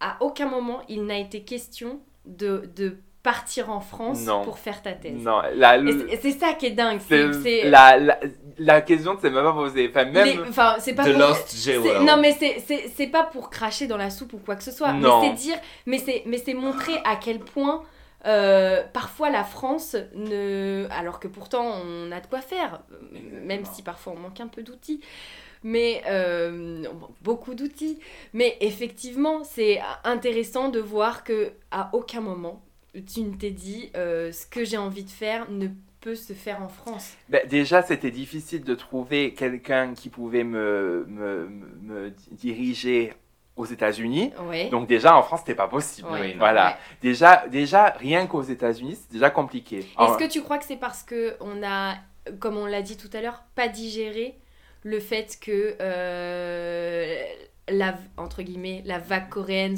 ou la montée des eaux coréennes soit installée en France? Je pense qu'il y a, en fait, il y a un problème de, une sorte, en fait, c'est un peu comme un entonnoir, en fait. Mhm. Au début, on a beaucoup de gens, Mhm. puis petit à petit, ça part, ça part, ça part, ça Mhm. part. On a très peu de gens qui vont au master. Oui, le Et puis, master. et puis les gens qui font le master, en général, c'est pour aller en Corée, en fait, Oui.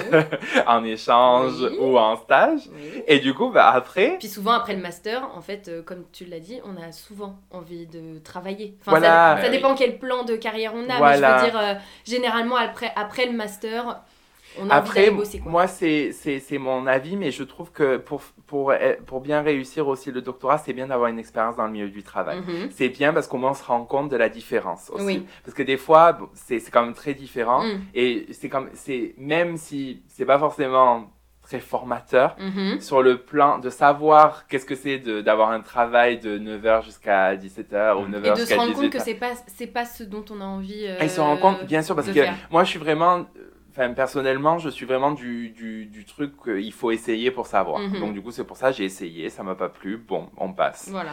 Euh, mais du coup, je pense que c'est à cause de ça. Et donc, du coup, forcément, s'il y a eu cette euh, sorte d'entonnoir, forcément, les gens qui restent à la fin, c'est parce qu'ils s'entendent bien forcément avec les professeurs qui Mhm. sont en poste et peut-être que leurs sujets euh, vont mieux ensemble. Et du coup, forcément, c'est difficile de trouver des gens qui vont essayer de dire bon, ben non, moi, c'est pas forcément ce que je veux faire, mais j'ai envie de continuer à essayer. Ils n'ont pas forcément eu le soutien, ils n'ont Mhm. pas eu forcément les financements, et ils ont Mhm. été peut-être découragés. Et du coup, forcément, une fois qu'on regarde la liste des gens qui pourraient nous diriger, ben, il y a personne qui fait un sujet vraiment similaire. Ouais. Et donc, du coup, c'est compliqué. Euh, moi, après, quand j'ai fait mon processus pour postuler aux États-Unis, j'ai vraiment eu de la chance parce que il y avait des gens qui pouvaient me diriger, mais c'était toujours, il fallait vraiment trouver très loin. Par exemple, euh, ah, cette personne, bon, euh, euh, elle fait les films, mais c'est quand même des films assez contemporains, Mm. donc ils sont, connaissent quand même un petit peu, donc on pourrait. C'était en études coréennes ou en Ah, études ah, alors moi j'ai moi j'ai toujours cherché en études coréennes parce que je voulais garder cette patte des études Mm. coréennes parce que pour moi c'était dommage. En fait, j'avais fait en regardant les études qui se faisaient sur la K-pop, j'ai remarqué que les profs la plupart du temps n'étaient pas en études coréennes Mm. et donc du coup, ça m'a toujours étonné, c'était toujours des gens qui étaient en communication ou en Mm. médias ou en gender studies Donc ne parlez pas forcément et, coréen. et en plus des gens des fois qui ne parlaient pas coréen et du coup On a le même problème partout. c'était, hein. un peu, ben, c'était un peu étonnant pour moi. J'ai dit, ben, d'accord, mais comment on peut savoir Mm.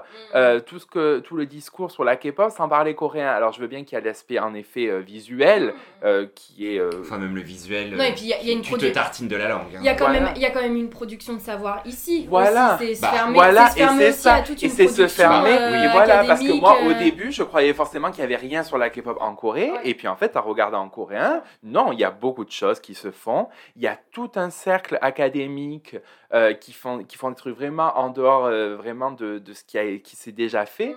Et si on parle pas coréen, on n'a pas accès à ça. Donc du coup, c'est vrai, moi je voulais toujours garder les études coréennes et c'était encore plus difficile de trouver quelqu'un qui faisait les études coréennes et qui était intéressé par la culture populaire. Mm. Et en fait, j'ai vraiment eu la chance de trouver mon directeur de thèse à UCLA qui s'intéressait à la K-pop. Et en plus, à l'origine, il n'avait pas du tout un background en études, Oui. enfin en- Bah, en, K-pop. souvent ouais, les gens de cette génération n'ont pas nécessairement un background. mais il euh, était juste très ouvert Oui. à l'esprit. Après, c'est vrai qu'il y a aussi, en plus, comme euh, Brian l'a dit, il y a en fait il y a une sorte de, c'est assez intéressant, c'est-à-dire qu'aux États-Unis, on, on a tendance à dire que la côte ouest est plus ouverte en Oui. termes de sujets de recherche, et la côte est est très traditionnelle. Mm. Dans la côte est, c'est très euh, euh, histoire ou euh, littérature. voilà. Oui, voilà, mm. c'est très euh, histoire euh, hardcore Mm. ou littérature hardcore. mm. Mais dans la côte ouest, on est plus ouvert à des trucs un peu plus différents, un peu plus euh, voilà, en dehors de ce qui s'est déjà fait. Et euh, du coup, même moi, quand je suis arrivé à UCLA pour faire euh, mon doctorat, donc c'était en 2018, euh, j'étais quand même un ovni.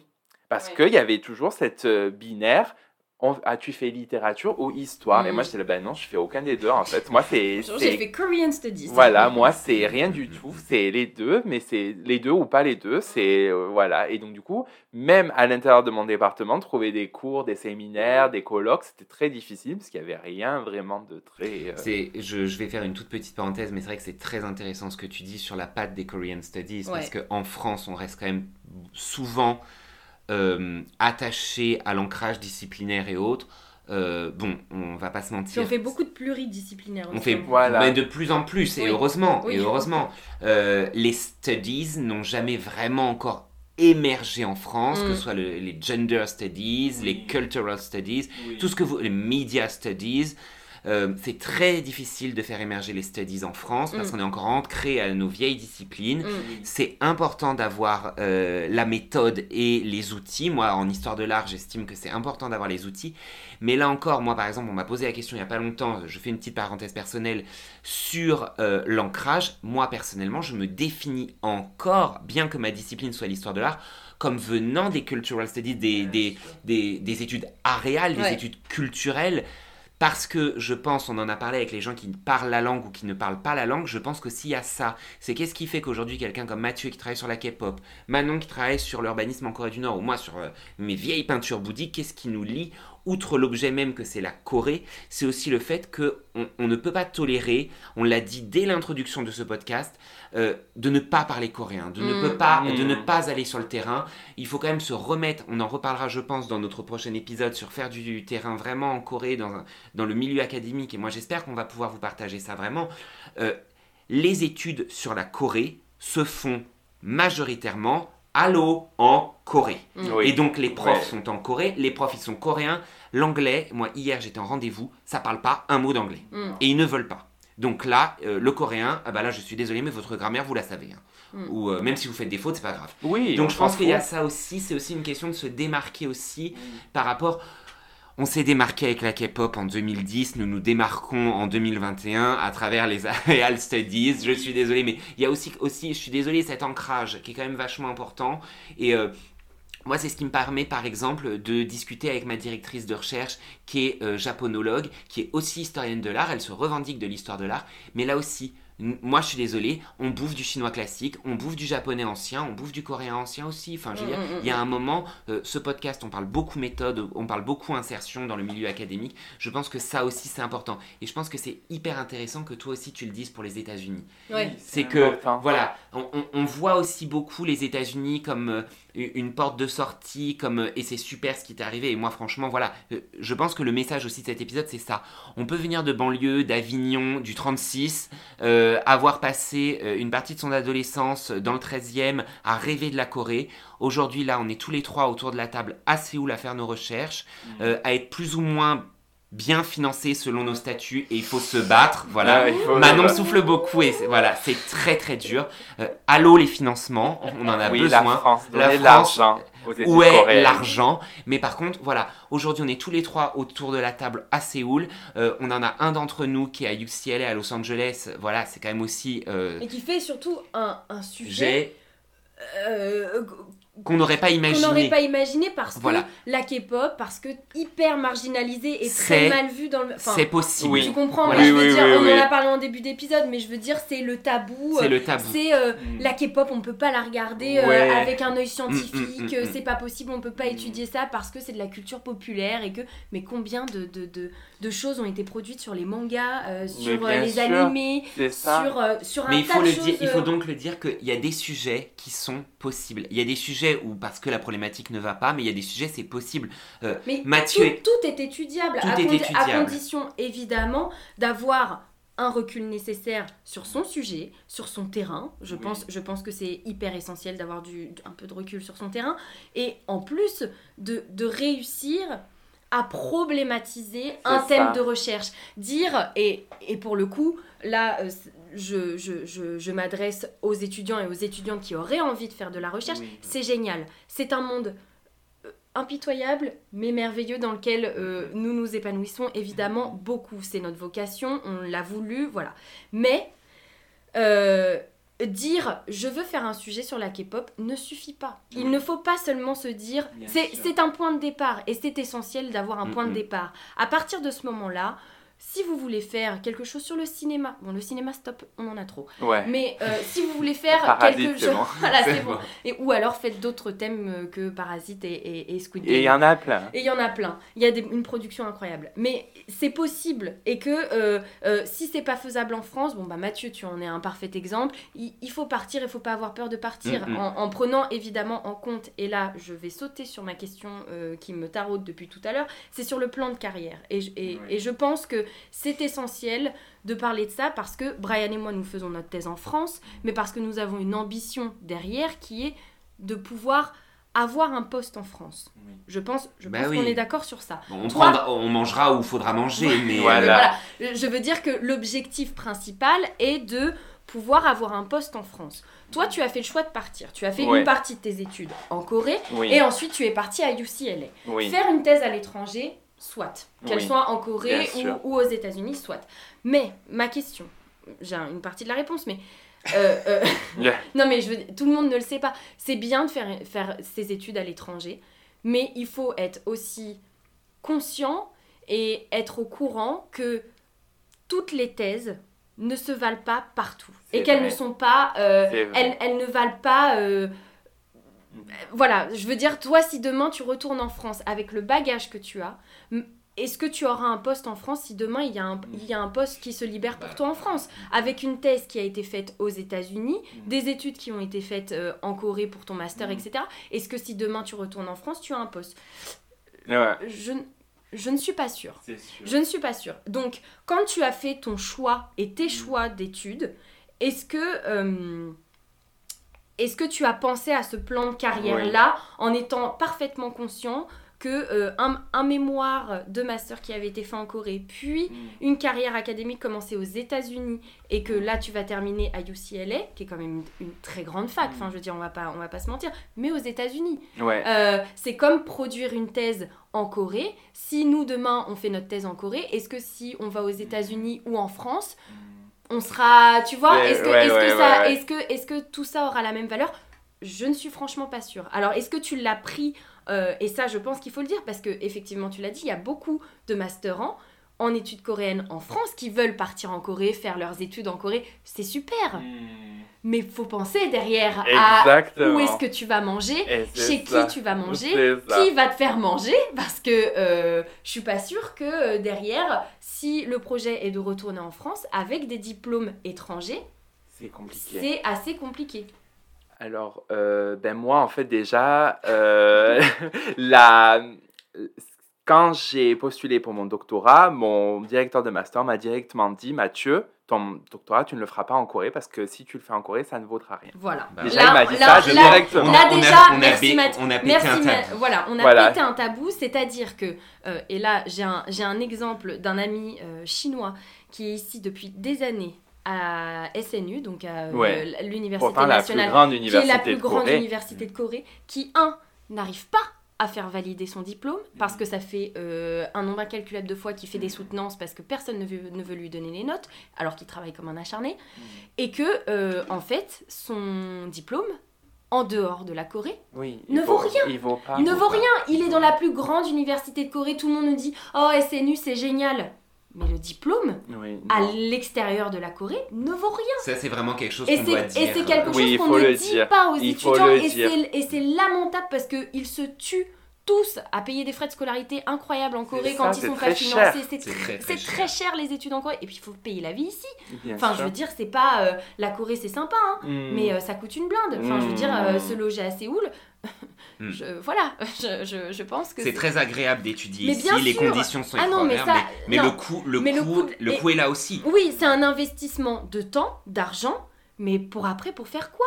Je pense- il, faut, il faut vraiment être clair avec les auditeurs parce que si par exemple on voit qu'il y a quand même un, un turn général du monde vers l'Asie, Mm. l'Asie devient un nouveau pôle extrêmement attractif, l'Asie du Nord-Est surtout, mais Mm. de plus en plus, voilà.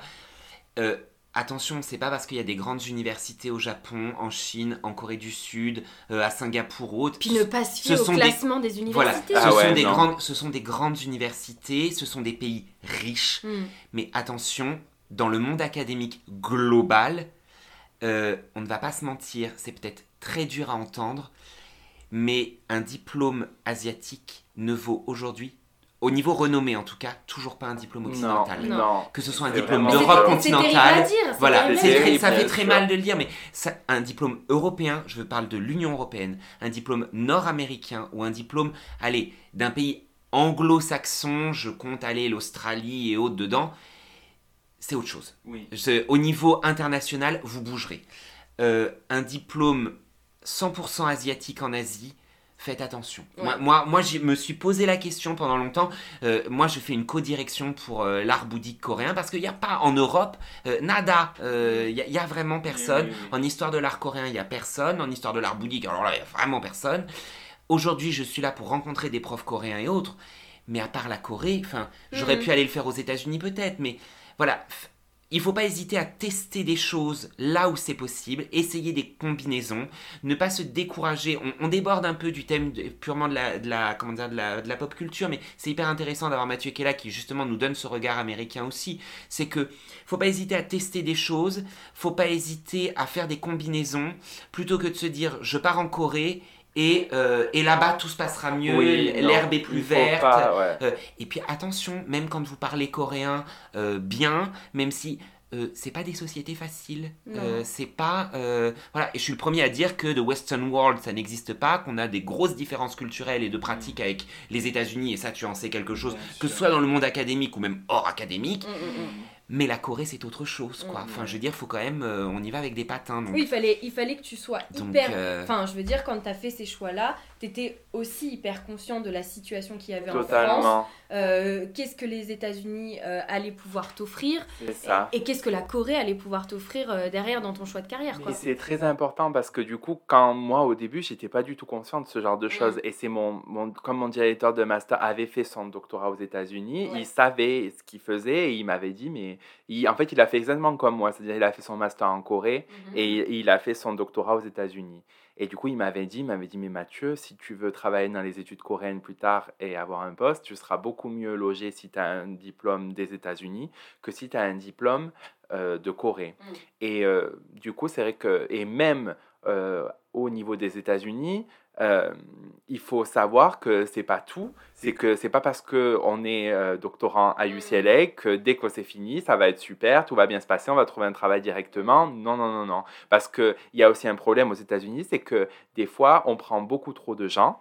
Et après, les gens, eh ben, il faut leur trouver des- un travail, après, il faut leur trouver une place. Et du coup, là, c'est un peu plus compliqué. Donc, du coup, si on se retrouve, par exemple, pour une même position en études coréennes, mais qu'il y a euh, 15 personnes, dont 5 qui ont le même directeur de thèse, Mm, mm, ça mm. pose problème. Bien sûr. D'où le fait de bien trouver, Manon a beaucoup parlé avant du sujet, de euh, dire Voilà. euh, je vais faire une thèse sur la K-pop, je vais faire une thèse sur le cinéma.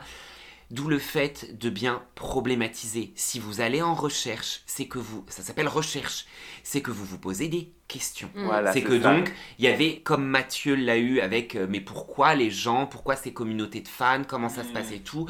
Manon avec la question de Pyongyang. Moi, j'ai des questions intrinsèques à euh, la peinture et aux images bouddhiques en Mm. Corée, de pourquoi elles sont utilisées, comment, euh, pourquoi elles ont évolué. C'est que vous avez des questions, c'est que vous vous levez le matin et vous vous dites, mais pourquoi? Mais Voilà. comment? Il Mais faut être motivé faut être motivé, c'est que le matin, vous. C'est c'est des questions, des fois on peut se dire qu'on a un peu les, les réponses avant, c'est pas des réponses, ce sont des hypothèses. Mm, mm, Voilà, mm. c'est qu'on a tous notre hypothèse, on a ça. une petite idée, on se dit, ah, je vais la tester, Voilà. et puis euh, je vais essayer de... Il y a aussi cette volonté de faire exister un sujet.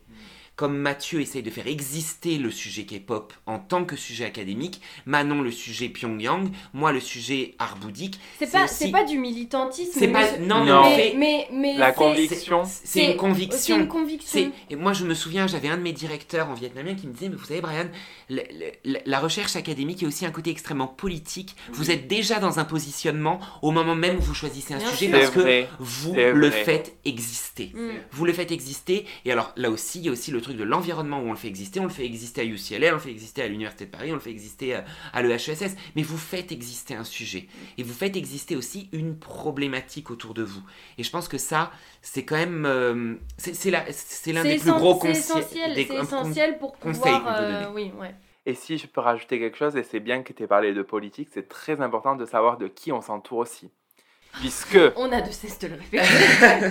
parce que forcément, donc on parle des, de, de, de postuler pour un travail, donc s'il y a peut-être des gens euh, qui sont, se demandent et qui aimeraient faire des recherches, euh, enfin, s'en- s'engager dans un master ou après un doctorat, euh, le comité c'est aussi très important, Bien parce que ce sont les personnes qui vont écrire les lettres de recommandation quand vous allez postuler.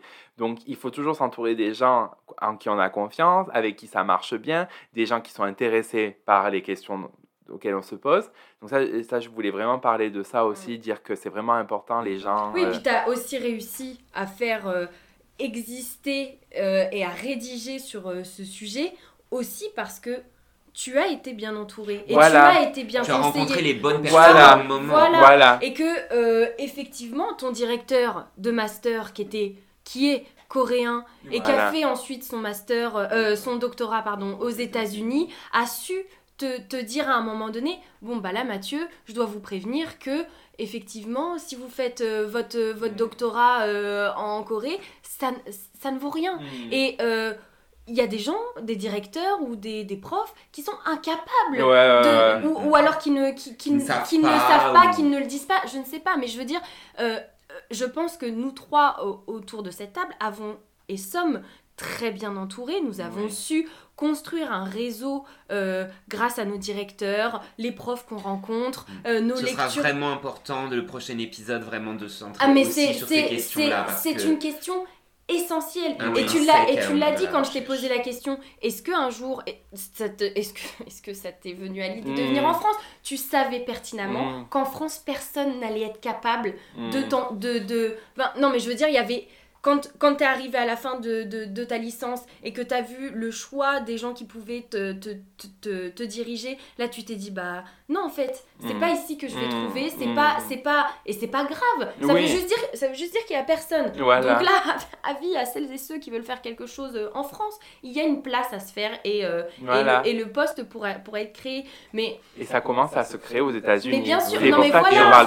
aussi, Mais voilà. Aussi, on a, on a des spécialistes aujourd'hui en France qui ont fait leur thèse aux États-Unis. Bien sûr, bien Voilà. sûr. Un retour aussi, on veut pas être trop négatif, un retour aussi est possible. Non mais je veux dire, On moi, ma directrice a, a fait aussi une partie de, de, de ses études euh, aux États-Unis. Et moi, mon directeur en Corée. Donc, Voilà. euh, on peut Donc, il y a une capacité, Non, possibilité totalement. de revenir. C'est tout n'est pas euh, Voilà. évidemment, très Mais- très. mais c'est vrai que je voulais vraiment dire ça parce que du coup, c'est vraiment. Bon, moi, c'est vrai que j'ai eu de la chance parce que je suis arrivé à un moment où c'était vraiment. On commençait à se dire, bon, alors la K-pop, ça peut être intéressant dans les études coréennes. Mm.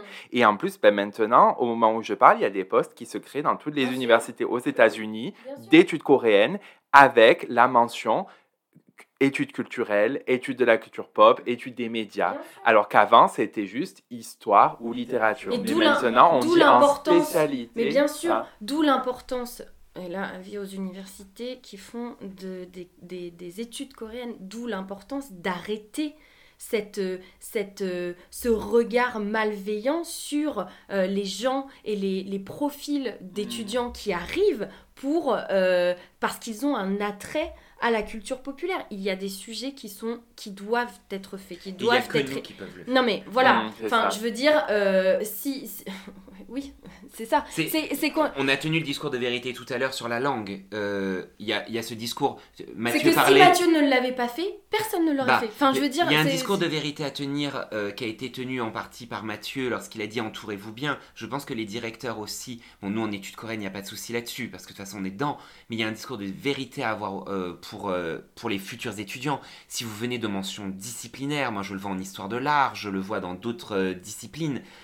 euh, vous travaillez sur la Corée, la langue, le, le passage sur le terrain, une étude approfondie pour parler coréen, pour connaître l'histoire, la culture coréenne et passer du temps sur le terrain, c'est inévitable. Mm. C'est c'est un discours, on parlait de bien s'entourer, il faut que les directeurs dans les mentions disciplinaires, lorsque vous sortez d'un diplôme d'histoire, de sociologie, de pure sociologie, de pure histoire de l'art ou autre, vous avez un intérêt pour la Corée, yes, mais guys, il va falloir se former à la langue, mais tout à la Corée, mais à tout- la culture. Comme nous, on s'est formé aux, nous- aux outils disciplinaires Bien aussi. c'est dans- Voilà, mais c'est sur- dans les deux Mais sens. sur le, mais sur dans le, les deux mais sens. sur le tard. Mais je Enfin, pense qu'il faut avoir ce discours Mm. de vérité. Oui. euh, et je pense que c'est là aussi la question de bien s'entourer. Si vous voulez bien vous entourer, vous travaillez sur un pays qui est la Corée. Vous allez devoir vous entourer de Coréens. Les Coréens ne parlent pas Tungus. Voilà, donc il va falloir apprendre le coréen à un moment ou à un autre. Et je pense que là aussi, sur l'investissement académique qu'il y a, les études coréennes en France, en Europe et aux États-Unis ont leur carte à jouer. Mm. Parce que c'est par les études coréennes Mm. qu'on arrivera, et par les études aréales et culturelles, de façon les, les cultural studies. Moi, je suis, je, je suis un bébé des cultural studies. C'est par les cultural studies et pas que sur les pays et les cultures. On Mm. voit ça dans euh, la question des femmes, la question des LGBT, la question des genres, sur euh, l'environnement et autres. Ce sont les études culturelles, ce sont les études aréales qui porteront les, les- les connaissances de demain. Et c'est pas la pure histoire académique, euh, l'archive papier là. Non, euh, il y a un... je suis désolé, non mais je, je vois ça sur d'autres thématiques, mais c'est aussi L'archive n'est pas papier, la- l'archive elle est performative, le savoir est performatif, et nous-mêmes on en est la preuve. C'est que c'est par les liens, c'est par les connexions, c'est le terrain aussi qui parle. Et ça, il faut tenir ce discours de vérité Mm, qui mm, mm. trop souvent dans les universités qui ne font pas de la real studies n'est pas tenu en mm, France. mm, mm. Et s'il y a des gens qui nous entendent et qui sont en dehors de- de- du milieu aréal, il il faut qu'ils aient ce message très vite Mm, mm, mm. pour pas arriver en master ou autre et dire j'ai fait un master sur ça, ça, ça, je veux travailler sur la Corée, qu'est-ce que je fais?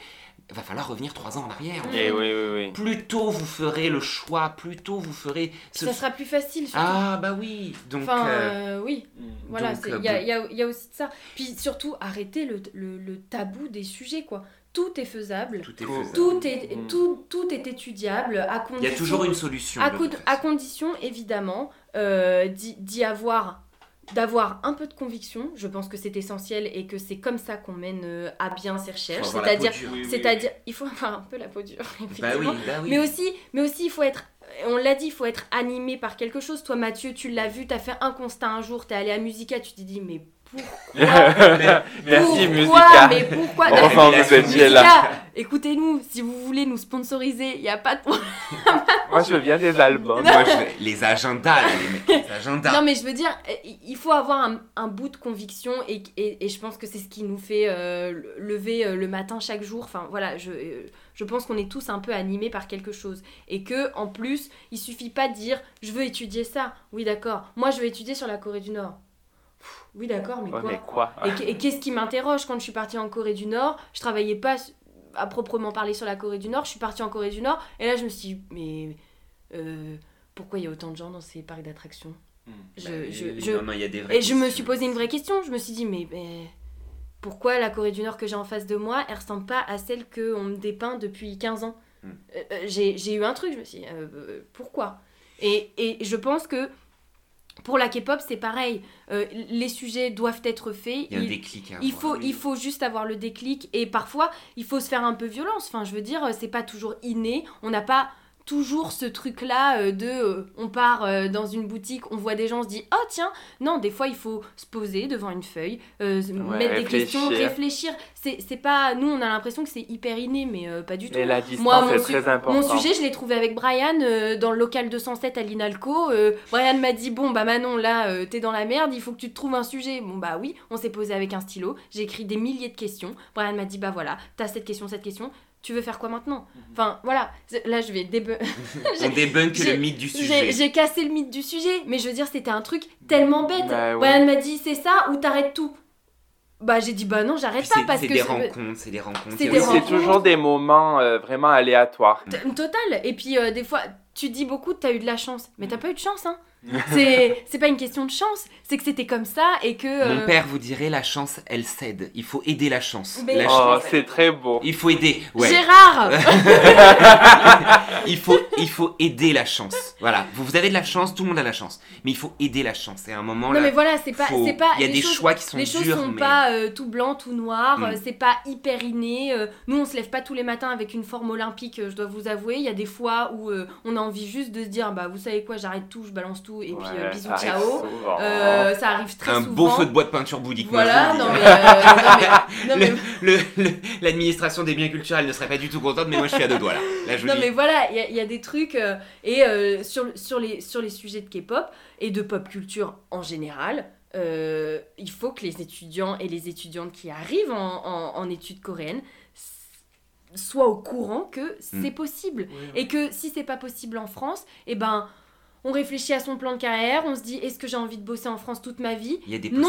et ben c'est pas grave. Enfin, je veux dire, euh, c'est- pas dramatique. Peut-être que toi, en fait, t'avais pas du tout envie de bosser en France. Pour le- pour l'instant, voilà, t'étais- t'étais Et pas. ça se trouve, dans 30 ans, ce sera le PU de l'Université d'Avignon Non, au mais- Cultural Studies. Non, mais mais rendez-vous dans 30 ans, voir quelle gueule on aura, euh, voir- voir dans quel état on sera. Mais je. Voilà, c'est pas. euh, je pense que cet épisode permet aussi de, de montrer que, euh, C'est possible. que c'est possible et puis qu'en plus. euh, euh, tout nous oppose. C'est-à-dire, tous les trois, on a des parcours. Bon, Brian et moi, on a un parcours assez similaire, quoique. Pas tellement. Non. Mais euh, on a tous les trois des parcours hyper différents et pour autant, il y a un truc qui nous... Mm. On arrive à se comprendre très très bien, on arrive à, à trouver euh, des points communs euh, parfois dans nos expériences, dans euh, la façon dont on travaille. Il y a des questions on- de parcours et de questions qu'on se on, pose à voilà, des moments clés. et quand on s'est rencontré la première fois avec Mathieu, quand on a dit...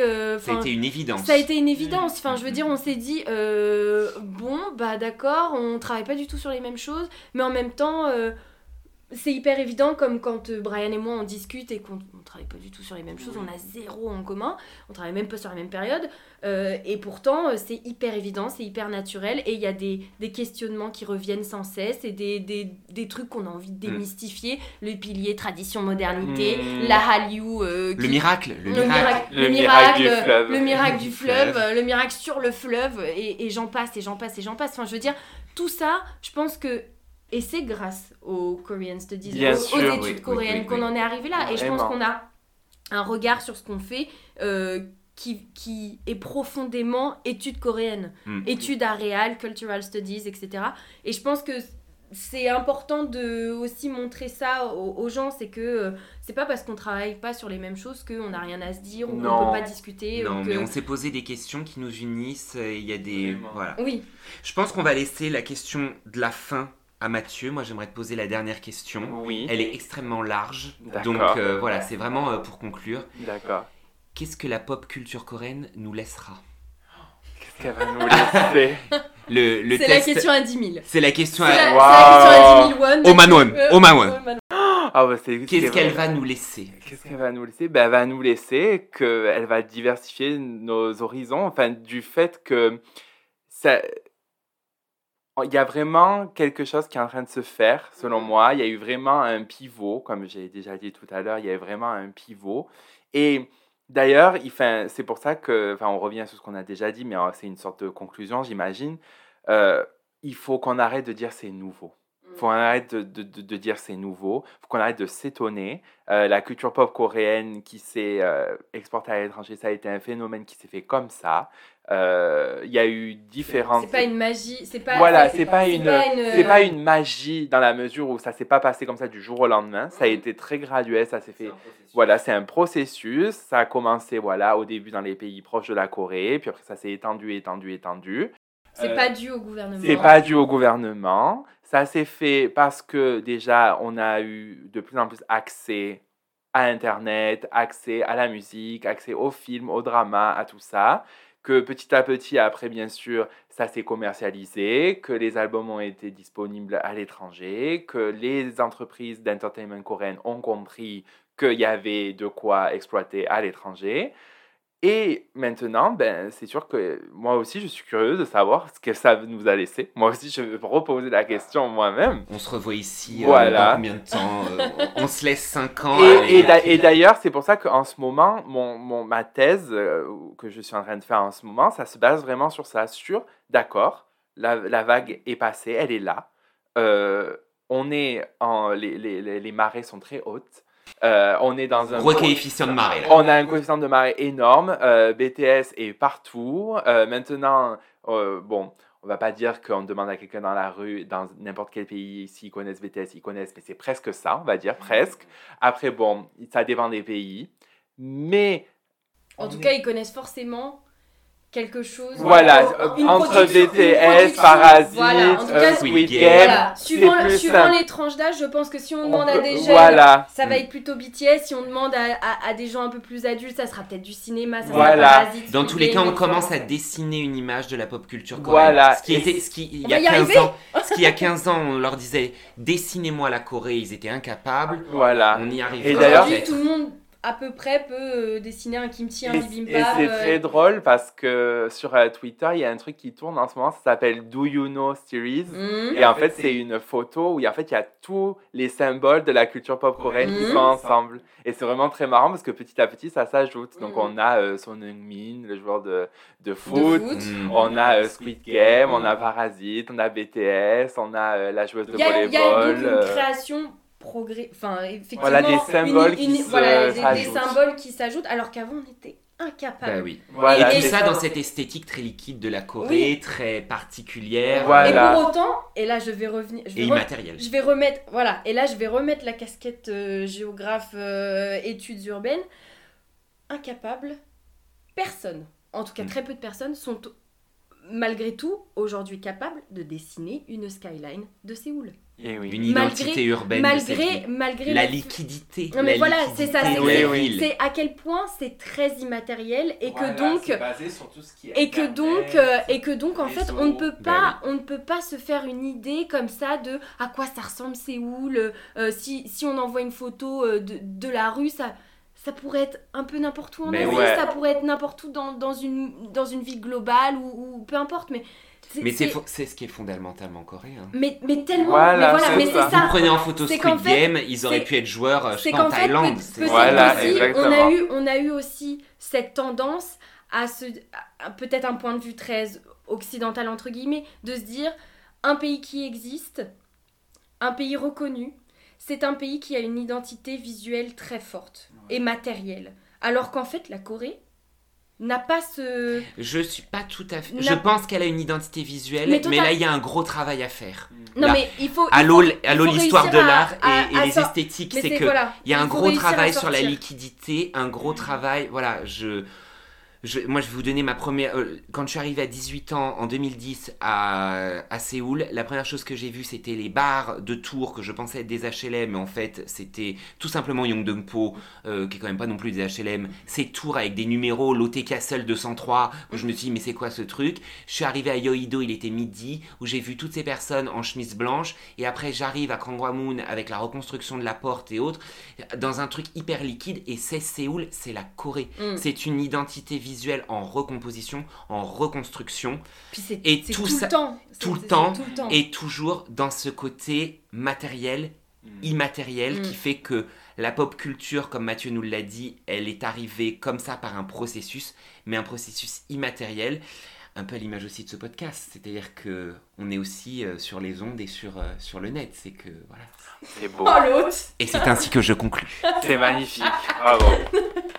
Non mais oui, non, non mais c'est, c'est... Merci Mathieu d'être, euh, d'avoir ben, été merci là. à vous. Ça nous, fait, ça, nous fait, euh, ça nous fait c'est une plaisir chance euh, d'avoir euh, ce, ce son de cloche. Je pense que ça, ça aidera puis, beaucoup. Encore une fois, c'est, je trouve que ce- ce- cet épisode représente vraiment le, enfin, l'importance de justement se connecter avec les gens qui font la même chose. Je veux dire, on fait la même chose, Oui. Oui. mais comme on n'est pas basé aux mêmes endroits, on n'a pas eu l'occasion de se rencontrer avant. Enfin, et c'est vraiment beau qu'à travers cet Pour épisode. nos auditeurs, c'est quand même euh, que la deuxième fois qu'on voit Voilà. C'est-à-dire, on s'est vu une fois dans un café, on s'est dit on va prendre un petit café d'une ou deux heures, tu parles. On ça, a fait que on a parler. fait que discuter pendant euh, 10 heures d'affilée. sujets divers et variés. c'est- voilà, c'est- à quel point euh, on, on peut, on peut se rapprocher, euh, voilà. Et puis là, en plus à Séoul, enfin, je veux dire, c'est une chance euh, immense qu'on se soit, qu'on se soit trouvé. Ouais, ouais, c'est- c'est c'est- c'est vraiment top. Donc merci. Merci Merci Mathieu. Ben, merci à vous, c'était super.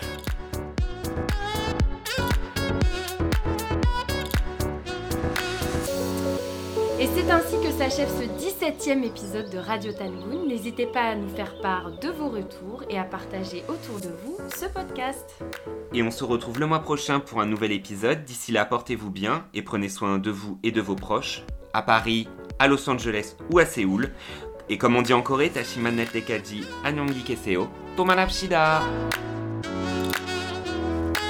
Si vous avez aimé cet épisode, soutenez-nous en vous abonnant à notre chaîne, en aimant ou en partageant ce podcast. On vous remercie.